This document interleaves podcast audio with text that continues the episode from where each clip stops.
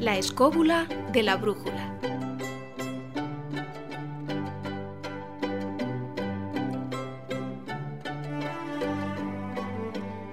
Muy buenas noches amigos escobuleros, sed todos bienvenidos y recibir un cordial saludo de todo el equipo que disfrutamos haciendo el programa.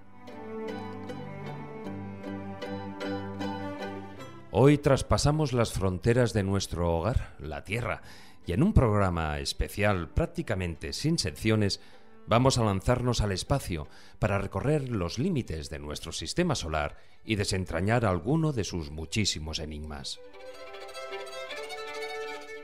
Como siempre os recordamos nuestra página web, laescobula.com, donde además de escuchar la emisión en directo, ya sabéis que podéis descargar los programas anteriores y ver los contenidos extra que vamos añadiendo. Además, también nos podéis encontrar en Facebook, La Escóbula Oficial, y para los tuiteros, nuestro perfil es arroba laescóbula13. Y vamos ya, sin más dilación, a empezar este programa especial y a dirigir nuestra particular escóbula voladora fuera de nuestro planeta, allí donde, según muchos afirman, no solo estaría el origen del ser humano, sino también el destino, el inevitable futuro de la humanidad.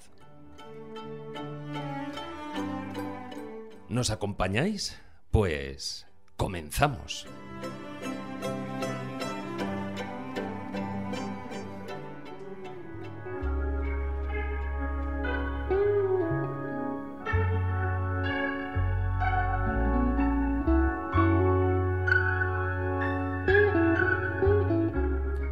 Las teorías heliocéntricas de Nicolás Copérnico causaron una verdadera revolución en el siglo XVI, anclado en la perspectiva de un universo geocéntrico.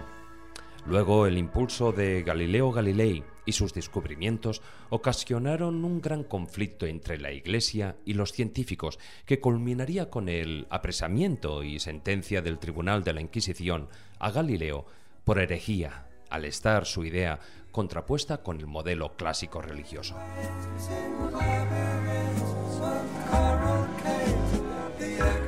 Hoy en día, cuando el hombre ya ha pisado la Luna, los satélites pululan por el espacio y naves no tripuladas han traspasado los límites de nuestro sistema solar, nos parece casi imposible que estos sucesos del pasado hayan tenido lugar. Pero todavía quedan muchos enigmas por resolver. ¿Vivimos en multiversos? ¿Existe el planeta X? ¿Pueden los satélites y planetas de nuestro sistema albergar vida? ¿Es posible que exista vida más allá de nuestras fronteras? ¿Y qué hay de los mensajes recibidos por científicos? Ahora, junto a nuestros compañeros, vamos a tratar de conocer más sobre alguno de los muchos misterios que encierra nuestro sistema solar.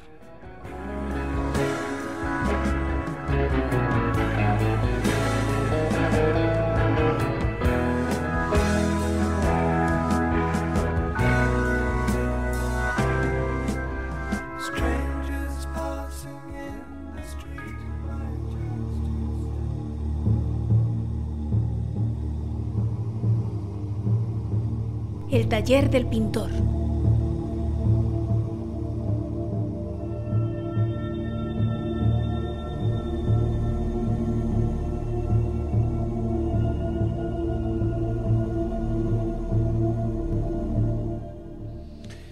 Y vamos a empezar este viaje particular por el sistema solar hablando de pintura. Pero no solo estamos haciendo este viaje a lo largo del espacio, sino también del tiempo. Porque vamos a empezar desde lo que podía ser esa parte más antigua dentro del conocimiento humano. Eh, Juan Ignacio Cuesta, hola, buenas noches. Muy buenas noches, David. Marcos Carrasco, muy buenas noches. Hola, David, ¿qué tal? Estaba comentando de que dentro de ese viaje a través del espacio y del tiempo vamos a empezar pues por donde se debería empezar, por el principio, ¿no? ¿No es así? Pues cuando el hombre se planteó representar lo que veía en el firmamento, sobre todo por la noche. Porque hay sospechas, hay sospechas bastante, bastante serias en el sentido de que posiblemente la primera representación que se hace de una constelación al menos que sepamos, está la cueva del Escó, donde vamos a encontrar un toro que tiene encima una serie de puntitos que los expertos en la materia han identificado con las Pléyades o con las Íadas. Pero mm, es cierto que la prehistoria, eh, la representación de lo que se veía en el universo, eh, estaba en muchísimas partes. En concreto, podemos encontrar algunos petroglifos, por ejemplo, que en sitios como eh, el Cañón de Río Lobos o en sitios como, por ejemplo, Galicia, donde se ven cosas que se pueden identificar al menos con asterismos, que sería grupos de estrellas sin llegar a ser constelaciones, pero que tienen una configuración geométrica particular. En el caso concreto de España, por ejemplo, yo tengo detectado un sol. Un sol en el Parque Arqueológico de Villar del Humo, en un lugar verdaderamente magnífico donde, donde podemos encontrar un montón de, de petroglíficos claros relacionados con la caza y otros que no tienen interpretación. Sí, el, el Villar del Humo, ¿eso por dónde queda? Eso queda en la provincia de Cuenca, aproximadamente, aproximadamente por la zona de Motilla del Palancar. O sea, lo que sería la serranía de Cuenca, ¿no? Sí, es parte de la serranía de Cuenca. Otra de las representaciones más antiguas que tenemos, yendo a, digamos, una especie de arqueología de lo que sería la representación del universo, sería el disco de Nebra. Un disco que tiene aproximadamente unos 32 centímetros de ancho y que apareció en 1999 cerca del monte Mittelberg, cerca de Nebra, en Sajonia, en Alemania. Este disco mm, nos representa un sol y la luna en varias posiciones y luego una serie de estrellas. Está deteriorado, pero se ha podido seguir más o menos digamos la evolución que tuvo, que tuvieron los grafismos que hubieron en él. Y estamos ante quizá la primera representación de lo que es el movimiento de los astros, interpretado lógicamente con una serie de claves que le dieron ellos.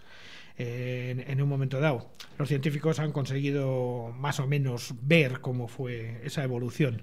Claro, porque en el, en, ese, en el disco de Nebra lo que se pretende es captar ese cielo, o lo que dicen los, los especialistas que captan el cielo tanto de día como de noche. Tanto de día como de noche, efectivamente. Hace, la sucesión Sol-Luna es, es, lo que está más claro ahí. Y del disco de Nebra nos vamos a ir ya a una época muy cercana, 1888, cuando nos aparece una ilustración que para el taller del pintor nos viene ni pintada, porque es un grabado que aparece en el libro de, en el libro de Camille Flammarion relacionado con la astronomía. Esta representación es muy conocida porque un hombre, eh, a través de una especie de cortina que hay entre una tierra soleada y un montón de estrellas que van haciendo como una especie de cascada, se asoma al universo representación simbólica, lógicamente, de la astronomía. Un grabado que siempre se ha identificado como los que se hacían en época medieval, muy parecidos a los grabados alquimistas, e indudablemente está basado en ellos. Pero, aunque no conozcamos el autor, ciertamente pertenece a 1888. Es en una época en la que el grabado ya estaba bastante evolucionado y, aunque utilice elementos más antiguos, es mucho más moderno. Y lo traemos aquí. Eh, a un taller del pintor como este, porque en principio ¿eh? Eh, es una de esas, eh, de, esas obras artísticas que nos lleva claramente al tema del conocimiento del universo. como nos lleva al conocimiento del universo el ver la obra de otros grandes pintores que se inspiraron también mucho en el cielo. Bueno, pues podemos ver en la escóbula.com que vamos a poner un cuadro de, de Van Gogh titulado La noche estrellada, pintado en 1869, que representa lo que es qué es lo que veía eh, en la ventana de su habitación Vincent Van Gogh justo pues eh, cuando estuvo recluido en el, en el, sanatorio de Saint Remy de Provence. Eh, ahí estuvo recluido mm, una buena temporada y justo después de, de pintar este cuadro, tres meses después, se suicidó. Eh, aquí podemos ver una representación de un cielo estrellado con, con las, eh, la luna, los astros, todo lleno de torbellinos, de auras. Y es que aquí está eh, construido esta sensación de profundidad de una forma mm, que es muy difícil, es solamente con el color, con ese contraste del abeto que hay en primer plano y solo con esos fondos azules que con esos dos tonos de azul y esos amarillos Más bien es un, Yo creo que es más un ciprés que un abeto, ¿eh? Sí, un ciprés, exactamente, podría. También los, los, cipreses tienen esa forma ambigua de colocarse y ese pueblo allá al fondo, etcétera. Entonces, eh, esta eh, especie de torbellinos, de auras que hay alrededor de las cosas, es una cosa, eh, es una característica muy, muy significativa de, de Van Gogh y yo tuve la ocasión de, de, de, tener una experiencia del modo de pintar de Van Gogh cuando a mí una agencia de publicidad de Madrid me encarga un bodegón hace ya años de una conocida marca de, aceite de girasol y entonces el cliente quería que yo le plasmara, me convirtiera en Van Gogh y le plasmara eh, su lo que es el la forma de hacer de Van Gogh, ¿no? La pincelada, el, trazo, el, trazo, y además, como tú bien decías, el aceite de girasol, pues precisamente de los girasoles. De los girasoles, el famoso cuadro de Van Gogh, ¿no? Entonces aquí es Mm, te das cuenta, bueno, sí, lo aprendes, ves Van Gogh, sí, lo asimilas porque lo lees en los libros, lo ves, pero mm, en esos días que estuve yo pintando me di cuenta de lo que realmente hacía Van Gogh, que era coger líneas direccionales y pintar los objetos envolviéndole con esas líneas magnéticas que eran a su vez auras y me dio la sensación de que Van Gogh tenía una visión distinta a la que podríamos tener nosotros, no sé si era por su enfermedad o por lo que fuera, pero veía el aura, veía esas líneas energéticas, esas líneas de fuerza de los objetos y realmente mm, era fantástico poder acabar ese cuadro con, toda esa serie de torbellinos, etc. Entonces, él siguió lo que es la, la forma de mezclar los colores no en la paleta, sino en el propio lienzo. Y el ojo hacía una mezcla visual que sucedía entre la distancia que hay entre el ojo y el lienzo. Por lo tanto, esa magia la tenemos por ambas partes, por las líneas energéticas y por la forma de mirar el cuadro. Sí, hay una, hay una curiosidad, es que antes, eh, a micrófono cerrados, me estabas comentando ese, ese cuadro de la noche estrellada tiene una anécdota. Eh, me contabas que lo pintó de memoria. Exactamente. Parece ser que él se asomaría una noche de estas, eh, o bien de depresión, o bien de, crisis, de epilepsia, a la ventana un poco en búsqueda de, en la búsqueda de mm, un tranquilizarse o trascender, y vio esa especie de, de, vastedad del universo que estamos aquí tratando en este programa monográfico, y mm, quizá esperó 24 horas, 12 horas, y lo pintó al día siguiente de memoria, cosa que para Van Gogh es absolutamente insólito, puesto que todo lo pintaba del natural, ¿no? Entonces, en fin, pues por añadir un poco eh, un detalle cómico, yo después de, la experiencia de, haber pintado esto, eh, me di cuenta de toda esa magia y por qué los, los, genios son genios y por qué descubren cosas y de la nueva forma y única y exclusiva forma de mirar lo que tienes delante, sencillamente. Bueno, teniendo en cuenta que es un pintor, que su obra llegó a ser una de las más cotizadas del mundo, también habría que decir que se atrevió con La Noche otras veces. Por ejemplo, La Noche estrellada sobre el Ródano, que es un cuadro precioso, o La terraza del Café de la Place del Forum en Arles, por la noche, donde también nos presenta unas estrellas absolutamente magníficas. Yo quisiera traeros aquí un regalo que nos hizo Don McLean hace ya muchísimos años cuando se inspiró en el cuadro Starry Night, precisamente el que hemos comentado al principio, eh, para hacer una de las más hermosas canciones que jamás se han escrito, que es Vincent. Lo voy a intentar, no con tan gracia como, como lo hace Don McLean, pero bueno, lo intentaremos. Starry, story night, paint your pie with and some mercy What I can know the darkness and to do. Shadows on the hills. Scatline trees on the fourteen Got every sound the wind and in Colorado, now with them land, now understand. What you try to say to say to me? On how it's offer you sanity. And now you try the same training free story story night. Flaming flowers read the place, swirling clouds and pale haze, reflecting burnt the sky of shining blue. Estrellada, estrellada noche, pinta tu paleta azul y gris. Bonita canción, bonita canción. Pues muchas gracias Marcos, muchas gracias Juan Ignacio Gracias a ti. por, por ese repaso desde, bueno, lo que podría ser el arte visto en las estrellas, ¿no? Efectivamente.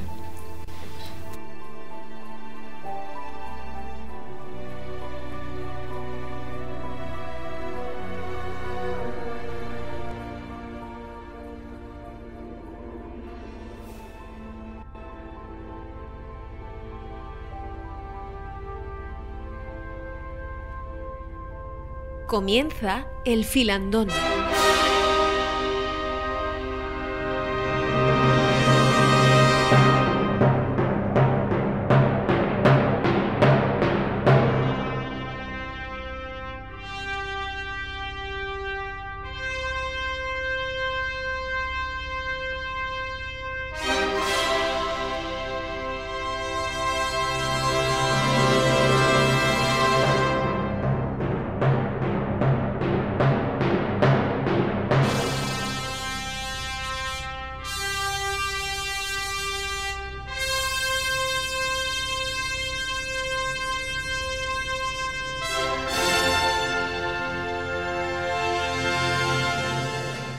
Con esta emblemática música que es eh, Así habló Zarazustra de Richard Strauss y que posteriormente se utilizó en una de las eh, bueno en una de las películas más famosas yo creo que cuando se está hablando del universo y del espacio que era ni más ni menos que 2001 Odisea del espacio empezamos este especial filandón este programa especial acerca del sistema solar ese donde nosotros vivimos y donde desde el año 1704 pues eh, se acuñó ese término de sistema solar.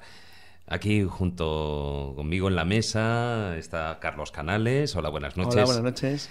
Jesús Callejo, ¿Qué buenas tal, noches. David? Buenas noches. Y Juan Ignacio Cuesta, que ya se has quedado ahí sentadito desde la sección anterior. Aquí Hola de estoy, nuevo. muy tranquilito. Ahí, incubando un huevo. Bueno, Bueno, ma- dejando la silla caliente. Más vale eso que no un resfriado, ¿eh? No, Porque en anteriores programas ya tenemos... Yo de no me he recuperado estornudo enfrente mío del otro día. Bueno, bueno, de- dejármelo que está ya más sanito, Está ya tiene mejor animado. cara. Noté así Tengo- como la baba del alien. Sí, sí, es- Eh, más que alguien, es alguien, el octavo pasajero. Bueno, y como es eh, lógico para empezar ese, este macro eh, filandón acerca del sistema solar, yo creo que lo que sí que teníamos que, hablar es decir, bueno, a ver, cuán viejo es, ¿no? O sea, cuál es el origen, eh, cómo surgió... Yo creo que lo que tenemos que hacer es saltar las cosas básicas como que la Tierra da vueltas alrededor del Sol y esas cosas. No, no, no No, no, no, no, no. Copérnico, Copérnico estaba engañado. Porque si no.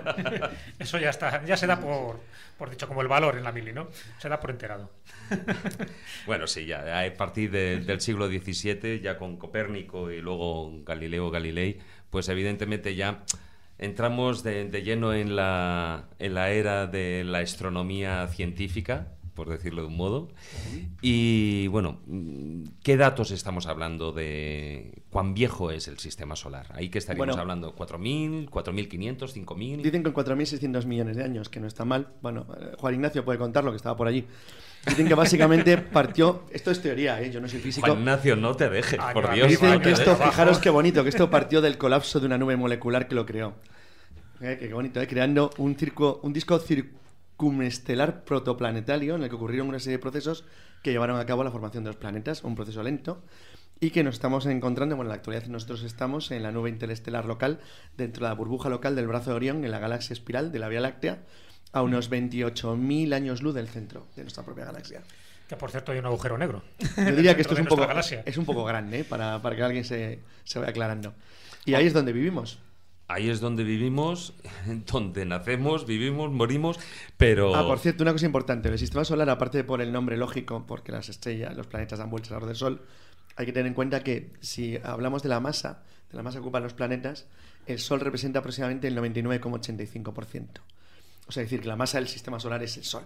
Y luego hay una cosilla por ahí sueltas. casi todo es hidrógeno, ¿no? Claro, el Sol son- tiene el 75% de Y el hidrógeno. resto, hay unas, es pues eso, hidrógeno. unas cosillas por ahí que son los planetas. La verdad es que es vertiginoso pensar cuando uno empieza a hablar del universo y de sus magnitudes, eh, te quedas, te quedas verdaderamente sin aliento porque dices, bueno, es que, claro, y uno que es dentro de toda esta vastedad inmensa que... Pues eso, gente basta. La vastedad es lo que tiene. Pero bueno, muy significativo, fijaros, ya vamos a entrar, si queréis, en uno de esos pequeños enigmas que a mí me llama la atención, porque está muy bien este tipo de datos, estas cifras, estos 4.500 millones de años de antigüedad, que dicho así, es como si te dijeran 4.500 millones de euros, te quedas frío. no sabes lo que es, salvo que pongas uno delante de otro, ¿no? Sí, a mí me da igual 3.500 que 4.500, o sea, no los voy a ver en mi vida. Imposible. ¿Cuál? ¿Los años o los euros? No, ni uno ni los otros. No, y además, la sensación es de que, bueno, dentro de lo que cabe estamos bastante solos, porque la estrella más próxima, que es próxima a Centauro, está a 4,5 millones de años luz. O sea que tampoco es como para irte ahora en el coche a dar un paseo. Sí, sí. Bueno, pero de vacaciones, oye, Sí, sí. no estaría mal. Con, con alguno de esos aparatos de ciencias de innovación seguro que acabaremos llegando. Les ¿eh? queda un poco mili todavía, los que los diseñan para por llegar. Hablando de Mili. hablando de mili. ¿Habéis oído hablar de los Vedas? Sí. ¿no? Los famosos cuatro libros o cuatro textos sánscritos del hinduismo. ¿Por qué traigo a colación los Vedas, que tienen además una antigüedad de unos 3.500 años? Porque, de alguna forma, esa, esa cronología, esa especie de, calendario cósmico que tiene hoy que maneja los Vedas, habla de, yugas, de kalpas, y sabes que son unas cantidades astronómicas, y nunca mejor dicho, ¿no? Bueno, pues hay una de ellas, por ejemplo, cuando se habla del Mahayuga, que son, bueno, pues nada, solo 4.320.000 años. Pero si juntas 10 Mahayugas, estamos hablando de ni más ni menos de que de esos 4.320 millones de años. Eso es un día de Brahma. ¿No os parece casual, demasiado casual, que casi corresponda con la edad del sistema solar? No es demasiado casual. Es uno de los grandes problemas de los orígenes de algunos conocimientos de las antiguas religiones y las antiguas ciencias, bueno, ciencias no las ciencias, las antiguas religiones y creencias humanas. Eh, ya dedicaremos en el futuro algún día algo a los bimanas, pero es verdad que es una casualidad exagerada como para que sea tan, tan aproximada la, la diferencia entre lo que los astrónomos actuales consideran que es el, el tiempo que tiene el, el sistema solar y algunas tradiciones como las, las de la India. Claro, por eso un poco lo trae a colación, porque realmente toda esta antigüedad que tiene el sistema solar, que ya te, que te deja pate difuso, en el fondo es un día de Brahma. Y hablo de un día, no de una noche, porque la noche sería un equivalente de años parecidos. Pero claro, que sean esos 4.500 millones que establece actualmente la astronomía del sistema solar y esos 4.320 millones, que es lo que sería eso, un kalpa, un día de Brahma. Qué curioso, porque esta es una pequeña cifra comparado con, las, con esos ciclos cósmicos, eh, ciclos que además postulan un tiempo circular, lo cual ahí también se adelantan muchísimo a lo que es la concepción del tiempo. Pues ya te digo, a mí particularmente me llama la atención, incluso que eh, el origen del universo, que también hablan de una cantidad de años del origen del universo, mucho más de lo que nos dice ahora mismo la ciencia oficial, bueno, pues eh, esa primera explosión, ese Big Bang, si entendemos a la teoría oficial, ya queda reflejada también en otro tipo de textos. Por ejemplo, el Popol Vuh, ese famoso libro Quiché Maya, que, que tan preocupados estaban por la astronomía, pero también por las matemáticas, donde era mucho más preciso su calendario, por ejemplo, que el calendario nuestro gregoriano, también hablaban de una forma metafórica y de una forma también de, en lenguaje de mitos, de, ese, de esa explosión inicial, de cómo surge. Lo mismo pasa también en el Mahayana, también en el Mahabharata, también en, en varios textos de estos que forman parte de la tradición sagrada, pero que tiene una serie de datos astronómicos, yo creo que muy interesantes. Yo creo que lo primero de todo deberíamos de tener en cuenta una cuestión porque yo creo que todos los que estamos hoy en el programa eh, estudiamos en el colegio con un planeta más de los que hay ahora. Sí. Claro, y es que, claro, todos estudiamos con Plutón. Entonces yo creo que en principio deberíamos de empezar a aclarar algunos términos para que luego no haya confusiones cuando toquemos algunos de los elementos extraños o misteriosos del sistema solar. Damos por hecho que hay en principio solamente ocho planetas. Estos ocho planetas que tienen bueno, una forma similar y con órbitas circulares prácticamente Bueno, elípticas, prácticamente iguales y que transitan siempre en una, en una especie de plano, que es lo que se llama Sí. habitualmente el plano de la eclíptica. Eso es. Y eh, que es donde- la posición general sería lo que llamamos los planetas. Lo dejamos en 8 y excluimos a Plutón. ¿Por qué? Lo excluimos, pero bueno, no desde hace más. No, claro, tiempo, ¿no? lo excluyeron hace poco cuando hablamos de lo que llamaríamos planetas enanos En el o 2006 ya se lo cargaron. Claro, efectivamente, que son más chiquititos y que están eh, más allá de lo que sería Neptuno y que, bueno, en ese caso no sería probablemente el único, puesto que podríamos hablar de alguno más, como Aumea, Makemake, Eris o el propio Plutón. Que serían, que tiene mucho que ver con la Claro. cultura de la isla de Pascua. eso es, todos los transneptúnicos que serían los que estarían más allá de Plutón, que son pequeñitos y que, bueno, hay dudas sobre su consideración como planetas, bueno, que podría ser una cuestión de interpretación. Eh, Sí, bueno, Sí. eh, pero dentro de esa interpretación es porque eh, la relación con la masa, o sea, no ocurre lo mismo que un- con Claro. el resto de los, de los planetas. Es decir, eh, eh, tanto cualquiera de los ocho planetas, o sea, han eliminado de, de su, orbe- de su órbita pues cualquier otro objeto. En el caso de Pero eso entraríamos en discusión, no. porque, por ejemplo, entra dentro del cinturón de asteroides, que probablemente son el resto de un planeta que se desintegró en tiempos remotos, estaría Ceres. Ceres, por el tamaño que tiene, Sí. sería un planetoide enano, aunque estaría dentro del cinturón de asteroides y, por lo tanto, podría tener las dos consideraciones: o bien un planeta o bien una de la serie de objetos que flotan dentro del cinturón. Eso es, es que volvemos a decir lo mismo. Se trata de convenciones científicas que podemos nosotros interpretar o colocar como nos dé la gana. O sea, lo mismo dentro de unos años alguien decide, pues bueno, pues los transneptúnicos vuelven a ser planetas. De Pues hecho, bueno. de hecho, lo que en principio esta, esta reunión que, que tuvo lugar en agosto del 2006... Sí, de la Unión el- Astronómica Internacional. Exactamente. El planteamiento era a ver si pasaban de 9 a 12. Y de repente, Claro. no solo no pasan de 9 a 12, Lo dejaron en sino que... Pero es que, bueno, aparte me Oye, gusta el eso lo, lo tienen más fácil los estudiantes pero, hoy en día. pero claro, sería lo mismo, porque si, si decidimos que los transneptúnicos son planetas o se fija un tamaño, pues entonces Ceres lo sería también. A pesar de que no es, me encanta la palabra plutoide, que no es un plutoide. Plutoide. Planetas No, enanos. no ¿no? Es deja- una, es una cuestión de saber qué se considera planeta. Es una cuestión de diámetro, nada más. Es una sea, cuestión de nomenclatura. Antes se consideraba planeta aquello que tuviera satélite, pero es que Plutón actualmente tiene tres satélites, con lo cual debería ser un planeta. Ya le quedaron relegados. Entonces, hay distintos criterios que han sido relegados en función de- del orden imperante y de la doctrina imperante, sobre todo en la, en la Unidad Astronómica Internacional. Y ahora mismo, Plutón, que sería el que tenía más posibilidades, pero también Sedna. sea, Cuando se encontró Sedna decían, es el planeta más lejano lejos. del sistema solar, pero no es un planeta. Sería un planeta enano, pero no considerado dentro de los ocho planetas con autoridad. Y realmente, y el otro, el destruido, el que ha comentado Carlos, Sí, el que forma el y. Júpiter, que formó parte de algún planeta que por alguna circunstancia pues quedó desintegrado. Sedna tiene una trayectoria eh, no homologable al resto de los, de los planetas del sistema solar. Por lo que yo tengo entendido es, es extensísima, elipsoidal, o sea, es una cosa distinta completamente. Lo que pasa sí que ahí, eh, hablando del sistema solar, sí que habría que hacer una distinción, primero entre lo que serían los eh, planetas eh, terrestres, eh, digamos los Sí. que están compuestos más por roca, metal, Por metal, de los gaseosos, de los gaseosos, que son además los más grandes y los que están más alejados de- del Sol. Efectivamente, eso es importantísimo porque los dos más grandes planetas, Júpiter y Saturno, formarían parte de la segunda categoría, en tanto que los primeros, como la Tierra, Marte, Mercurio, Venus, serían de la primera. Es curioso porque parece una relación bastante clara entre la posición o la distancia frente al Sol. Si os dais cuenta, los cuatro que acabo de citar últimos son los cuatro primeros, en orden inverso. Claro. O sea, serían los que estarían más cerca del Sol, en tanto que Júpiter y Saturno estarían detrás. No serían más que bueno grandes bolas de hielo hidrógeno, gigantes gigan- o, o los grandes gigantes helados como Urano y Neptuno, que serían los que estarían en el, en el punto más remoto o más alejados del Sol. Obviamente formados por, por algo congelado dado la distancia al calor de la estrella madre nuestra y que están formados básicamente, se supone, por meca- y metano. Tiene tan poca gravedad Saturno que se da una peculiaridad, precisamente por ser un planeta gaseoso. Ya sabéis que es el segundo planeta más grande por tamaño y masa del sistema solar, pero es muy ligero. Es muy ligero. De tal manera que su gravedad es un 80% el de la Tierra. Es decir, si pudiera posarse eh, todo el planeta Saturno sobre un océano terrestre, Saturno flotaría. Sí. bueno, no. efectivamente, hay una cosa muy ¿Te imaginas curiosa. jugando al balón con él? Sí, pues si hago una, con una bola de playa, pum, tenemos echándola Bueno, por te quemarías, pero bueno, salvo eso. no, pero sería un poco más pequeñín. Pero es cierto porque esto lo tenemos que tocar luego eh, cuando hagamos referencia a los exoplanetas, aunque sea mínimamente. Sí, sí, sí. Porque es una cuestión que a mí me, hace- me parece bastante simpática. Cada vez que se habla, se ha descubierto un exoplaneta, una gran oportunidad para la humanidad. Primero, no hay forma de llegar de momento.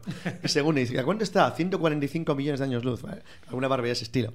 Y segundo, aunque llegaras, muchos tienen un tamaño tan grande que claramente son los primeros localizados, donde la gravedad realmente sería muy complicada para un ser humano.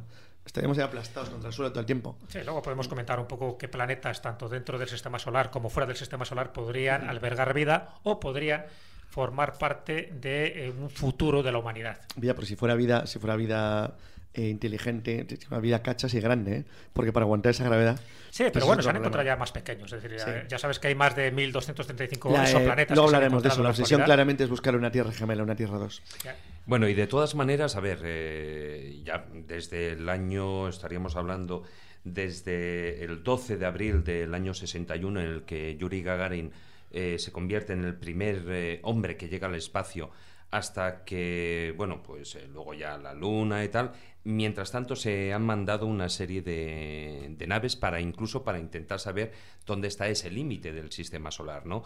Y ahí se han mandado las Pioneer, las Voyager, etcétera, ¿no? Y ahí ha habido gran parte de, de los problemas que se han encontrado los, los Bueno, lo, astrónomos. lo primero lo que hemos encontrado principalmente es conocimiento, porque desde que se empezaron a lanzar las grandes sondas a los planetas del sistema, lo que nos ha permitido es avanzar mucho en el conocimiento de los mismos. De todas maneras, antes de entrar en el capítulo de las ondas de- y de todos estos temas tan absolutamente fascinantes, eh, deberíamos comentar a nuestros oyentes que los planetas han sido motivo de inspiración de algunos compositores importantes a, a lo largo del tiempo. ¿Es verdad? En concreto, de uno muy concreto que leyó al gran planeta rojo, al gran guerrero, ¿eh? de esta manera, Gustav Holst, Marte.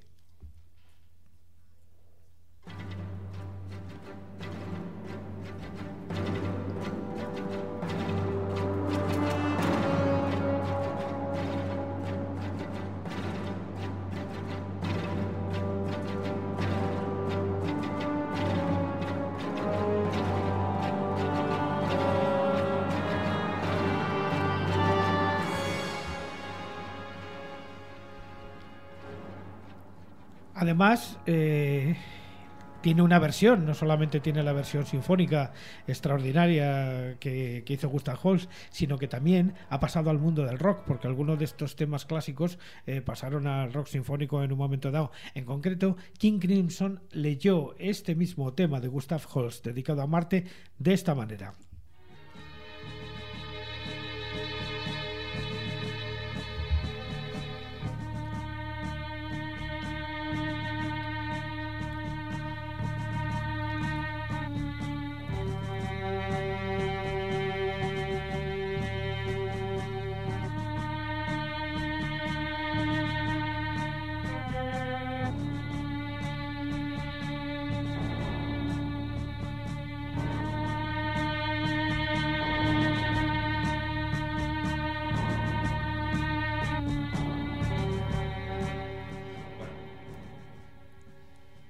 Eh, Gustav Holst lo que hizo fue crear una suite, una suite dedicada a esos eh, siete planetas. siete planetas, no- a siete planetas, porque además ya él ya no incluyó a Plutón. Bueno, también lo puso antes que se descubriera Plutón, con lo cual tenía sus razones Te- te- lógicas. tenía- Plutón se descubre Sí. Bueno. en 1930 y la suite que yo sepa es de entre 1914 y 1918. Sí, y Pero- además ahí hay un dato curioso, una anécdota, sobre una todo anécdota. eh, Sí, porque con, él cuando con Marte suite- que acabamos de escuchar. Claro, la primera que compone es el planeta Marte y además lo llama así, el portador de la guerra.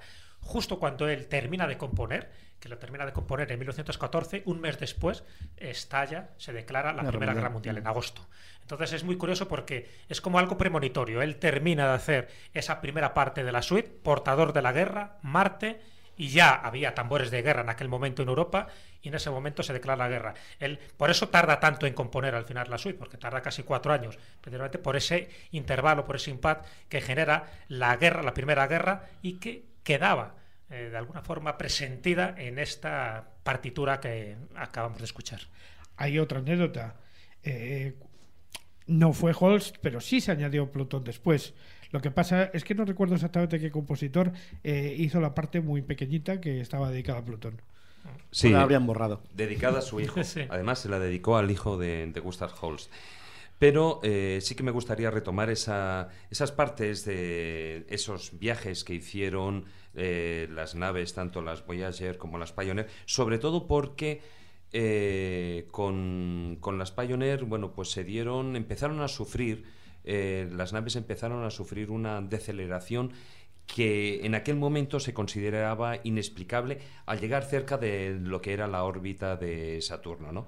Entonces, ellas fueron, las Pioneers fueron las primeras que intentaron viajar más allá del sistema, del sistema solar y ya se encontraron con esos, con esos problemas. Ya están fuera del sistema solar, de hecho, porque ahí, fíjate, nos sirvió para algo muy curioso, ¿no? tanto las Pioneer como las Voyager, y es saber el límite que tenía el sistema solar. Hasta este momento no lo sabíamos, en fin, sabíamos más o menos que una especie de huevo, que había como una membrana eh, que se extendía, pues en fin, más allá de Plutón. Mucha gente pensaba que el sistema solar terminaba donde terminaba Plutón. Luego se han dado cuenta de que no, que más allá de Plutón está el cinturón de Kuiper, de donde está Sedna, eh, en fin, estos planetas que habéis citado. Está el acantilado de Kuiper, que luego lo mencionaremos porque tiene mucha relación con el décimo planeta. Está la Leopausa, que es ese choque de arco que también le llaman. Y estaría la Aliosfera. La Aliosfera sería el límite... Eh, real nuestro. Real, del, del, sistema solar, porque hasta allí llega el viento solar. Ese es un poco el límite. Y luego estarían las nubes de Or. Las nubes de Or, que serían esos cometas helados, en fin, millones de cometas helados, entre ellos el Hale-Bopp y nos meteríamos en la heliofunda. Pero para que nos hagamos una idea y para que los oyentes no se nos despisten demasiado, en la heliosfera sería como esa membrana donde quedaría recogido un poco nuestro sistema solar y donde llegaría el viento solar. Bueno, ahora mismo las Pioneer y las Voyager están más allá. Has dicho una cosa muy interesante, la palabra membrana. Fijaros que estamos hablando de los límites del sistema solar. Entonces, bueno, como vamos a también a tocar teorías raras, una de las teorías es, ¿y si de verdad fuera una frontera real? O sea, que realmente el universo tuviera fronteras. O sea, que tuviera algo que físicamente marcara cuál es la diferencia entre nuestro sistema solar y el sistema solar vecino más próximo, que sería el de Alfa Centauro. Fijaros que entre las teorías que explican la... Bueno, porque lo, lo que has citado es lo que se llama habitualmente en astronomía anomalía Pioneer. La anomalía Pioneer es algo, algún efecto extraño que produjo una desaceleración en la salida de nuestro sistema solar. Una aceleración negativa, diría un político. Sí, más bueno. pues, una aceleración cero. Bueno, siempre siguen avanzando, pero no, no, no coincidían los cálculos realizados desde la Tierra con la verdadera realidad. Digamos que hay como tres teorías básicas. La primera sería que efectivamente fue una desaceleración, o sea, que fue auténtica. En cuyo caso podría ser o bien pues por una presión térmica de radiación, por gravedad, pues no sé, por, porque arrastrase el viento solar, polvo, no se sabe muy bien. La segunda, que la definen algunos, es que por simplemente se trata de errores de observación, hemos medido mal. Hay algún cálculo en las computadoras que no, o en los ordenadores que no es correcto, o no interpretamos bien la información que nos está llegando. Parece ser que, que, esto no es así, o sea, que sí que es una anomalía, pero bueno, durante un tiempo se sostuvo, porque hay que tener en cuenta que aunque los efectos se percibieron hace muchísimo tiempo, no fueron comenzados a ser estudiados en profundidad hasta ya muy, muy entrados los años 90. Mm. Lo cual la investigación de la anomalía Pioneer no es tan antigua como la anomalía en sí mismo. Y finalmente habría una tercera, una tercera causa que englobaría todas aquellas que forman parte de lo que se llama la nueva física.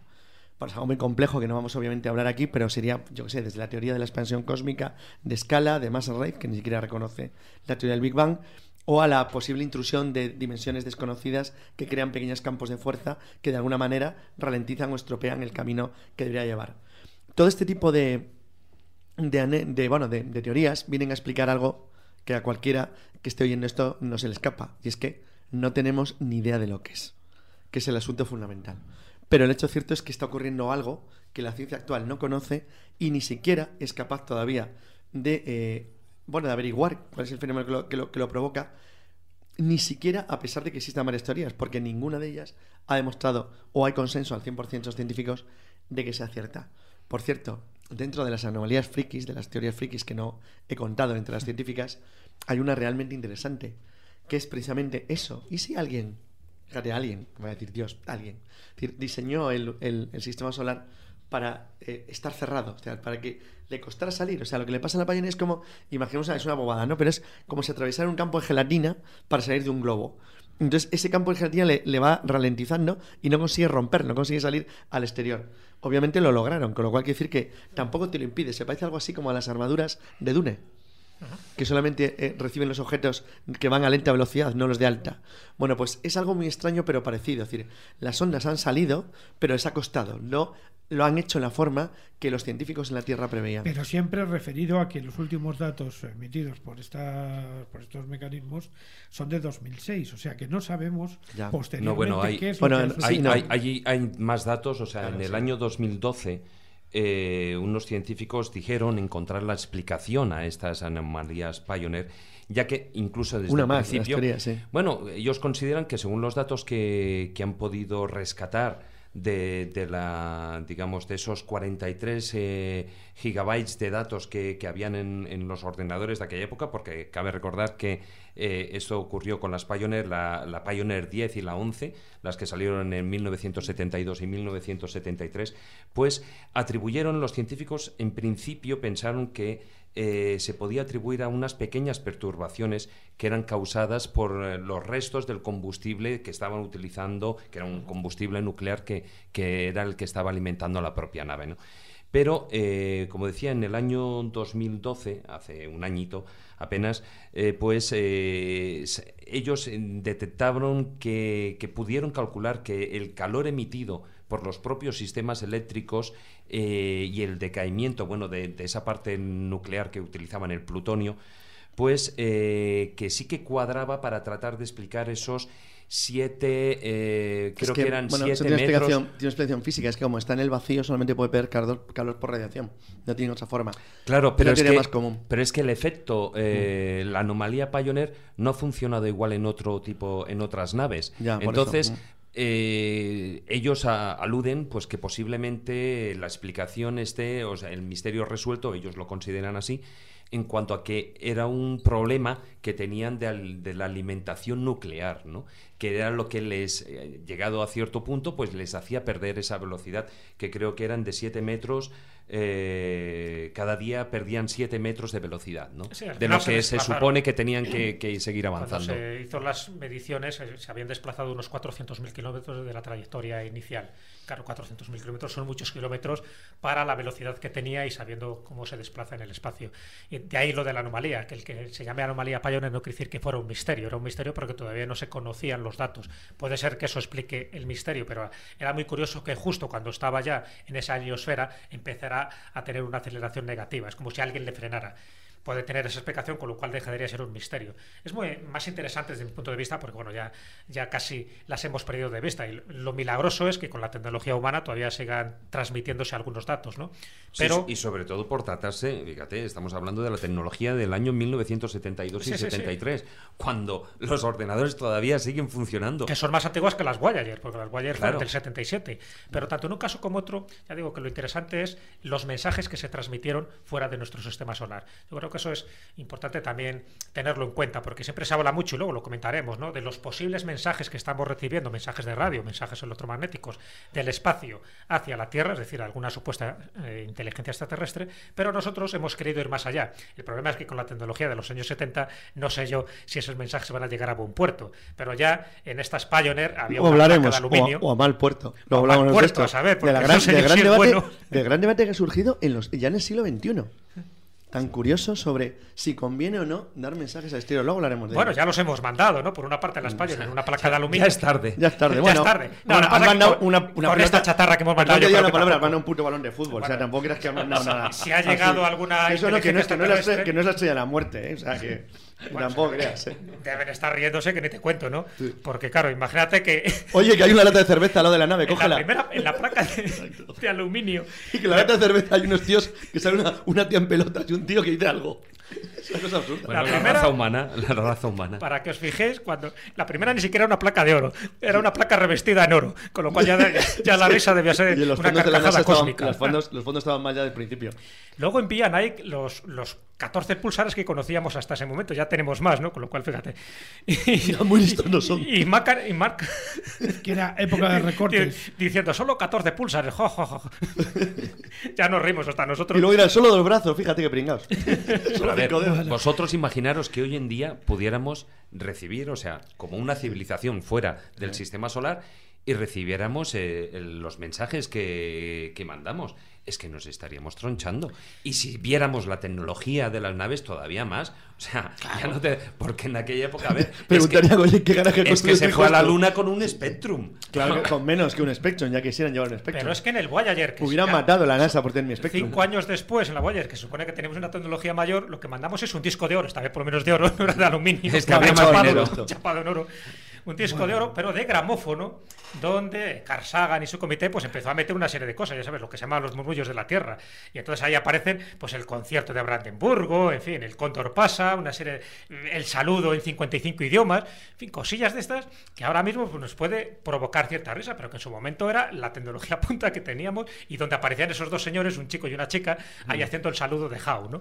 Sí, bueno, nosotros también tenemos sonidos. También. También, tenemos A ver, sonidos, a ver. porque aunque hoy no tengamos el del caminante, a Juan Ignacio lo tenemos aquí atado a la silla para que vaya sacando de ese, de zorrón nuevos sonidos. Pues en principio antes hemos, hemos hablado que el límite estaría donde llega el viento solar, así que escuchemos un viento solar.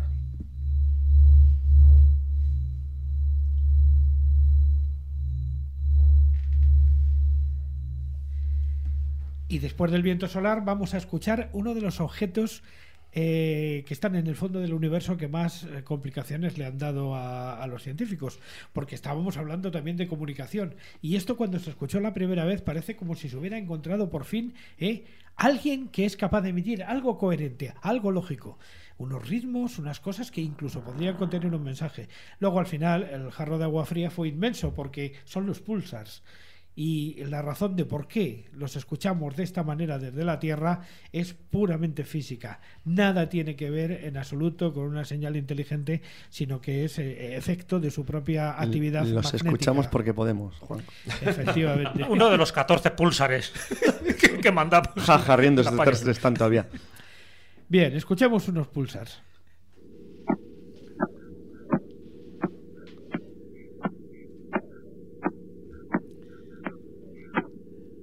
Oye, esto tiene ritmo, ¿eh? Parece que sería algo detrás, ¿verdad? Y aquí acaban de matar al gato. Este es otro. Este es el más alto de frecuencia. Ahora va a venir uno espectacular.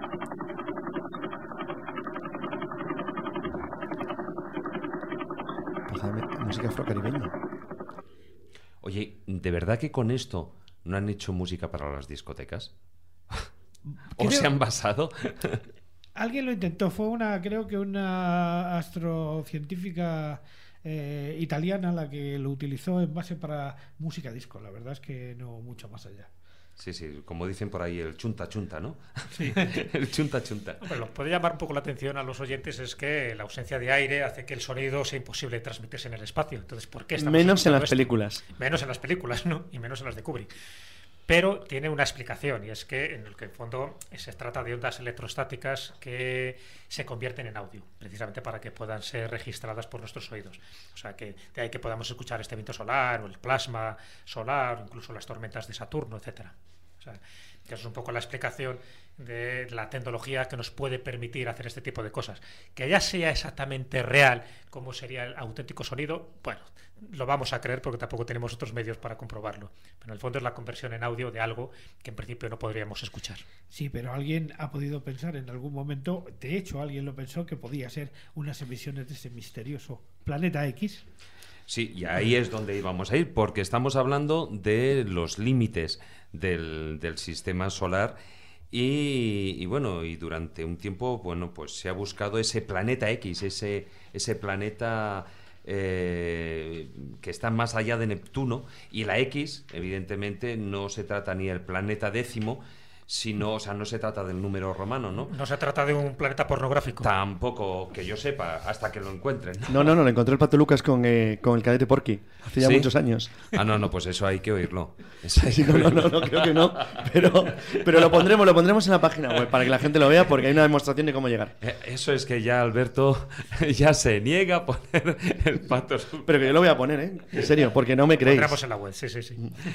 Bueno, pues ese planeta hipotético que estaría ahí más allá del sistema solar, ¿no? Y que en, la, en la cultura popular pues se ha convertido en, en algo ya genérico para señalar ese, pane- ese planeta imposible de, de encontrar eh, más allá de, de los límites del sistema solar. Hombre, aquí entramos un poco en, en esa ciencia ficción astronómica, por decirlo así. Siempre se ha sospechado que tiene que haber un décimo planeta. Cuando se habla de décimo planeta es porque Plutón antes era el noveno. ahora Claro, un número. Claro, ya Uno, o, ponerle la- aquí o le tienes que regañar. Si, y si, fue- si lo pones en números romanos, que no lo es, habría que ponerle. un- La- Una interrogación. De todas formas, eh, esto venía al hilo porque además eh, con, con todas esas anomalías Pioneer durante mucho tiempo se pensaba que eran producidas porque más allá de... de Así es de como se buscaba. Si fue Lowell, yo creo, el que le había- puso el nombre. Había ¿no? al menos un Mm. planeta con una Mm. masa suficiente como para alterar eh, la gravedad. Claro, Bueno, de ahí viene, de ahí viene la deducción. Es decir, no se, no se tienen observaciones directas de este planeta. Además, incluso hablan de que será un planeta bastante gigante, en torno a Júpiter o más grande todavía que Júpiter. Mm, Se le ha dado distintos nombres. Ahí entran, bueno, pues todas las corrientes contactistas de gente que dice que sabe, que tiene información privilegiada, que ese planeta está ahí. Se le ha llamado Hercolubus, como bien sabéis, se le ha llamado el planeta rojo, se le ha llamado Nibiru, se le ha llamado Marduk. En fin, los distintos nombres. Némesis, la teoría Némesis también. Exacto. Némesis, Tiene que ver. pero ¿por qué se deduce? Me refiero a nivel astronómico, ¿eh? ¿Por qué se deduce que puede haber un décimo planeta más allá del acantilado de Kuiper? Antes os he citado una serie de, de nombres y eh, hay una zona dentro del sistema solar, la más externa, que está más allá de las órbitas de Neptuno y Plutón, que se encuentra algo extraño. Es ese acantilado de Kuiper cuando tú cruzas, y lo sabemos por estas ondas, precisamente, por las ondas tanto de la Pioneer como de la Voyager, cuando tú cruzas el cinturón de Kuiper, que está lleno de pequeños objetos como asteroides helados, como cometas, no hay nada. Y eso, esa nada, es lo que te llama la atención. Los astrónomos lo llaman el acantilado de Kuiper. Es decir, más allá, ya digo, de ese cinturón de Kuiper está el acantilado de Kuiper. ¿Por qué? Lo llaman acantilado porque no hay nada. Es como una especie de vacío, porque la densidad de objetos cae espectacularmente. La pregunta es que ¿Qué es lo que ha causado este brusco cambio? La única posible respuesta que tienen los astrónomos parece ser la existencia de un décimo planeta del sistema solar, lo suficientemente grande como para que atraiga a todos esos cuerpos hacia su órbita, y de ahí que haya ese vacío tan especial. Ese vacío quedaría compensado si algún día se descubre este décimo planeta porque tendría unos cuantos satélites orbitando a su alrededor. Claro, lo que pasa es que estamos hablando de que esto ya en el año 1840, un matemático francés, eh, eh, Le Verrier, eh, él ya dedujo que más allá de, de esas perturbaciones que habrían más allá de la órbita de Urano, eh, podían proveer de ese planeta y se pensó durante mucho tiempo Claro, que ese con- planeta era Plutón. Pero descubrió Neptuno, que es lo Claro, que hizo descubrir exacto, es que Claro, se dio fue- como- Pero no el décimo planeta. Sería como alejando, porque la hipótesis Némesis, Né- Némesis que habéis citado al principio, la de la diosa griega de la venganza, haría referencia en realidad a que la Tierra fuera una- una- un, un sistema binario. a que hubiera una especie de estrella secundaria Sería o un pequeña, sol, o una enana marrón ahí colocada en un lugar lejano que de alguna manera, porque la teoría, la teoría esta es dura, porque afectaría gravemente al- a la Tierra cada cierto número de, años, bueno, eh, cada cierto número es 26 a 34 millones de años, según los defensores de esta, de esta teoría, porque es cuando Némesis supuestamente pasaría cerca de la nube de Oort y por tanto la desestabilizaría lanzando cometas o en dirección al Sol, lo que afectaría obviamente a los planetas colocados en las órbitas más próximas, como la Tierra, y podría, según de nuevo esta teoría, ser una de las causas de las extinciones periódicas. Sí. En ese caso no me extraña que alguien lo llamara estrella binaria Némesis, porque sería Claro, una manera de es indicar que tiene un es efecto, destru- destrucción. claro, efecto destructivo sobre, sobre cualquier cosa que pueda haber en la Tierra. como Shiva. Eh, ya sabes que dentro de la Trimurti hindú, antes que hemos hablado de los Vedas, la Trimurti, estos tres dioses principales, cada uno tiene una función. Brahma es el constructor del mundo y de las Eso formas de es. vida. eh, Vishnu sería el conservador y Shiva es el destructor. O sea que cada uno Pero fíjate que, la, que la, de- la- la hipótesis de Némesis no acaba de borrarse nunca de la, de la astronomía. O sea, desaparece, aparece, desaparece. O sea, hay quien la va desestimando, pero luego vuelve. Y sobre todo hay una pequeña variante que nació en 1985 por dos eh, investigadores de la Universidad del Sur de Luisiana, que son Whitmire y, y Matese, que lo que decían es que Némesis no es una estrella como tal, sino que es un pequeño agujero negro. Si fuera un pequeño agujero negro sería todavía más complejo, el, porque las anomalías que produciría serían extrañísimas. Y entonces, claro, como realmente las únicas, bueno, realmente el principal elemento en el que, en el que nos podemos basar, porque no se ha registrado ningún campo gravita- gravitatorio asociado a una supuesta estrella binaria, pues tendría que ser necesariamente mediciones magnetométricas o algún indicio, pero eso siempre es, no deja de ser un- una hipótesis muy, muy leve, muy difícil de, de asegurar al 100% o de garantizar. Y entonces, bueno, no deja de ser una teoría controvertida, pero en cualquier caso, a mí me parece como menos, eh, por lo menos interesante para, para comentarlo. De todas maneras, a mí hay algo que me llama mucho la, la, atención y es que en los últimos tiempos que han aparecido tantas observaciones de eh, exoplanetas, o sea, quiero decir, planetas que tendrían la posibilidad de ser semejantes a la Tierra o de poder albergar viva fuera del sistema solar, no se sea capaz de detectar que existe un planeta de estas dimensiones en, el lugar donde, donde alguien ha detectado que no sería tanto por las dimensiones, sino no, es que a la distancia que tendría que moverse, perdón, que tendría que estar, sería tanta que realmente si tú no eres capaz de, detectar el elemento fundamental que tendría que tener una estrella, que es eso, que es la, creación de un, de un, sistema de campo de gravedad, que no, no parece existir, pues es, es, difícil encontrarlo, pero la teoría no está mal pensada, porque explicaría algunos efectos anómalos de, del sistema solar y podría tener una lógica. Lo que pasa es que ahí lo que se están planteando los científicos es que eh, sea un planeta que interfiera al sistema solar, pero que no pertenezca a él. Es decir, que tenga una órbita tan excéntrica y tan inclinada que en, en, algunos momentos o en la actualidad, o sea, esté mucho más allá de nuestro sistema solar sí, diría, y, eh, hablan de 30.000 veces más lejos del Sol que la Tierra, 30.000 veces más. Con lo cual, claro, tendría una órbita de 6 millones de años. Entonces eso sería una cosa Claro, no, sería una órbita totalmente excéntrica que solo formaría parte del sistema solar en un momento determinado, cuando estuviera más cerca. Claro, el problema es que tú sabes que eso es lo que ha provocado que esta teoría mucha gente la considera parte de la ufología, no de la ciencia. Una cosa como muy rara. De ahí es lo que dicen los astrónomos que desistir no lo hayamos encontrado, porque no siempre está a la misma distancia. No tendría una órbita elíptica como tendría el resto de los planetas del sistema solar, sino que sería tan excéntrica que saldría de la eclíptica. Entonces, bueno, pues por eso las especulaciones. Ahora mismo, si tuviera el tamaño que dice que tiene, que sería 3.600 veces el tamaño de la Tierra, evidentemente ya tendría que haber sido descubierto. Eso está claro. Todo lo demás son especulaciones, forma parte de la ciencia ficción y forma parte también de las teorías apocalípticas y contactistas, diciendo que no solo está ahí, sino que se estaría acercando, que llegaría para causar pues una especie de catástrofe planetaria y que al final pues nos las tendríamos que ver un poco con sus habitantes. Sería toda la teoría de los Anunnaki y tal, que no vamos a entrar en ella. Sí, no. mejor, que no, porque entonces, eh, bueno, iba a decir que el, macrofilandón eh, duraría una semana. Sí, no, o duraría cinco minutos. Se quedaría en el cojo filandón. El cojo filandón, sí. ¿no? Filandón cojonudo. bueno. Y bueno, y, al hilo de lo que... Sí, que te he cortado, Juan Ignacio, ¿o no? No, no, no, no, en absoluto, puedes seguir. Ah, bueno, tengo la venia.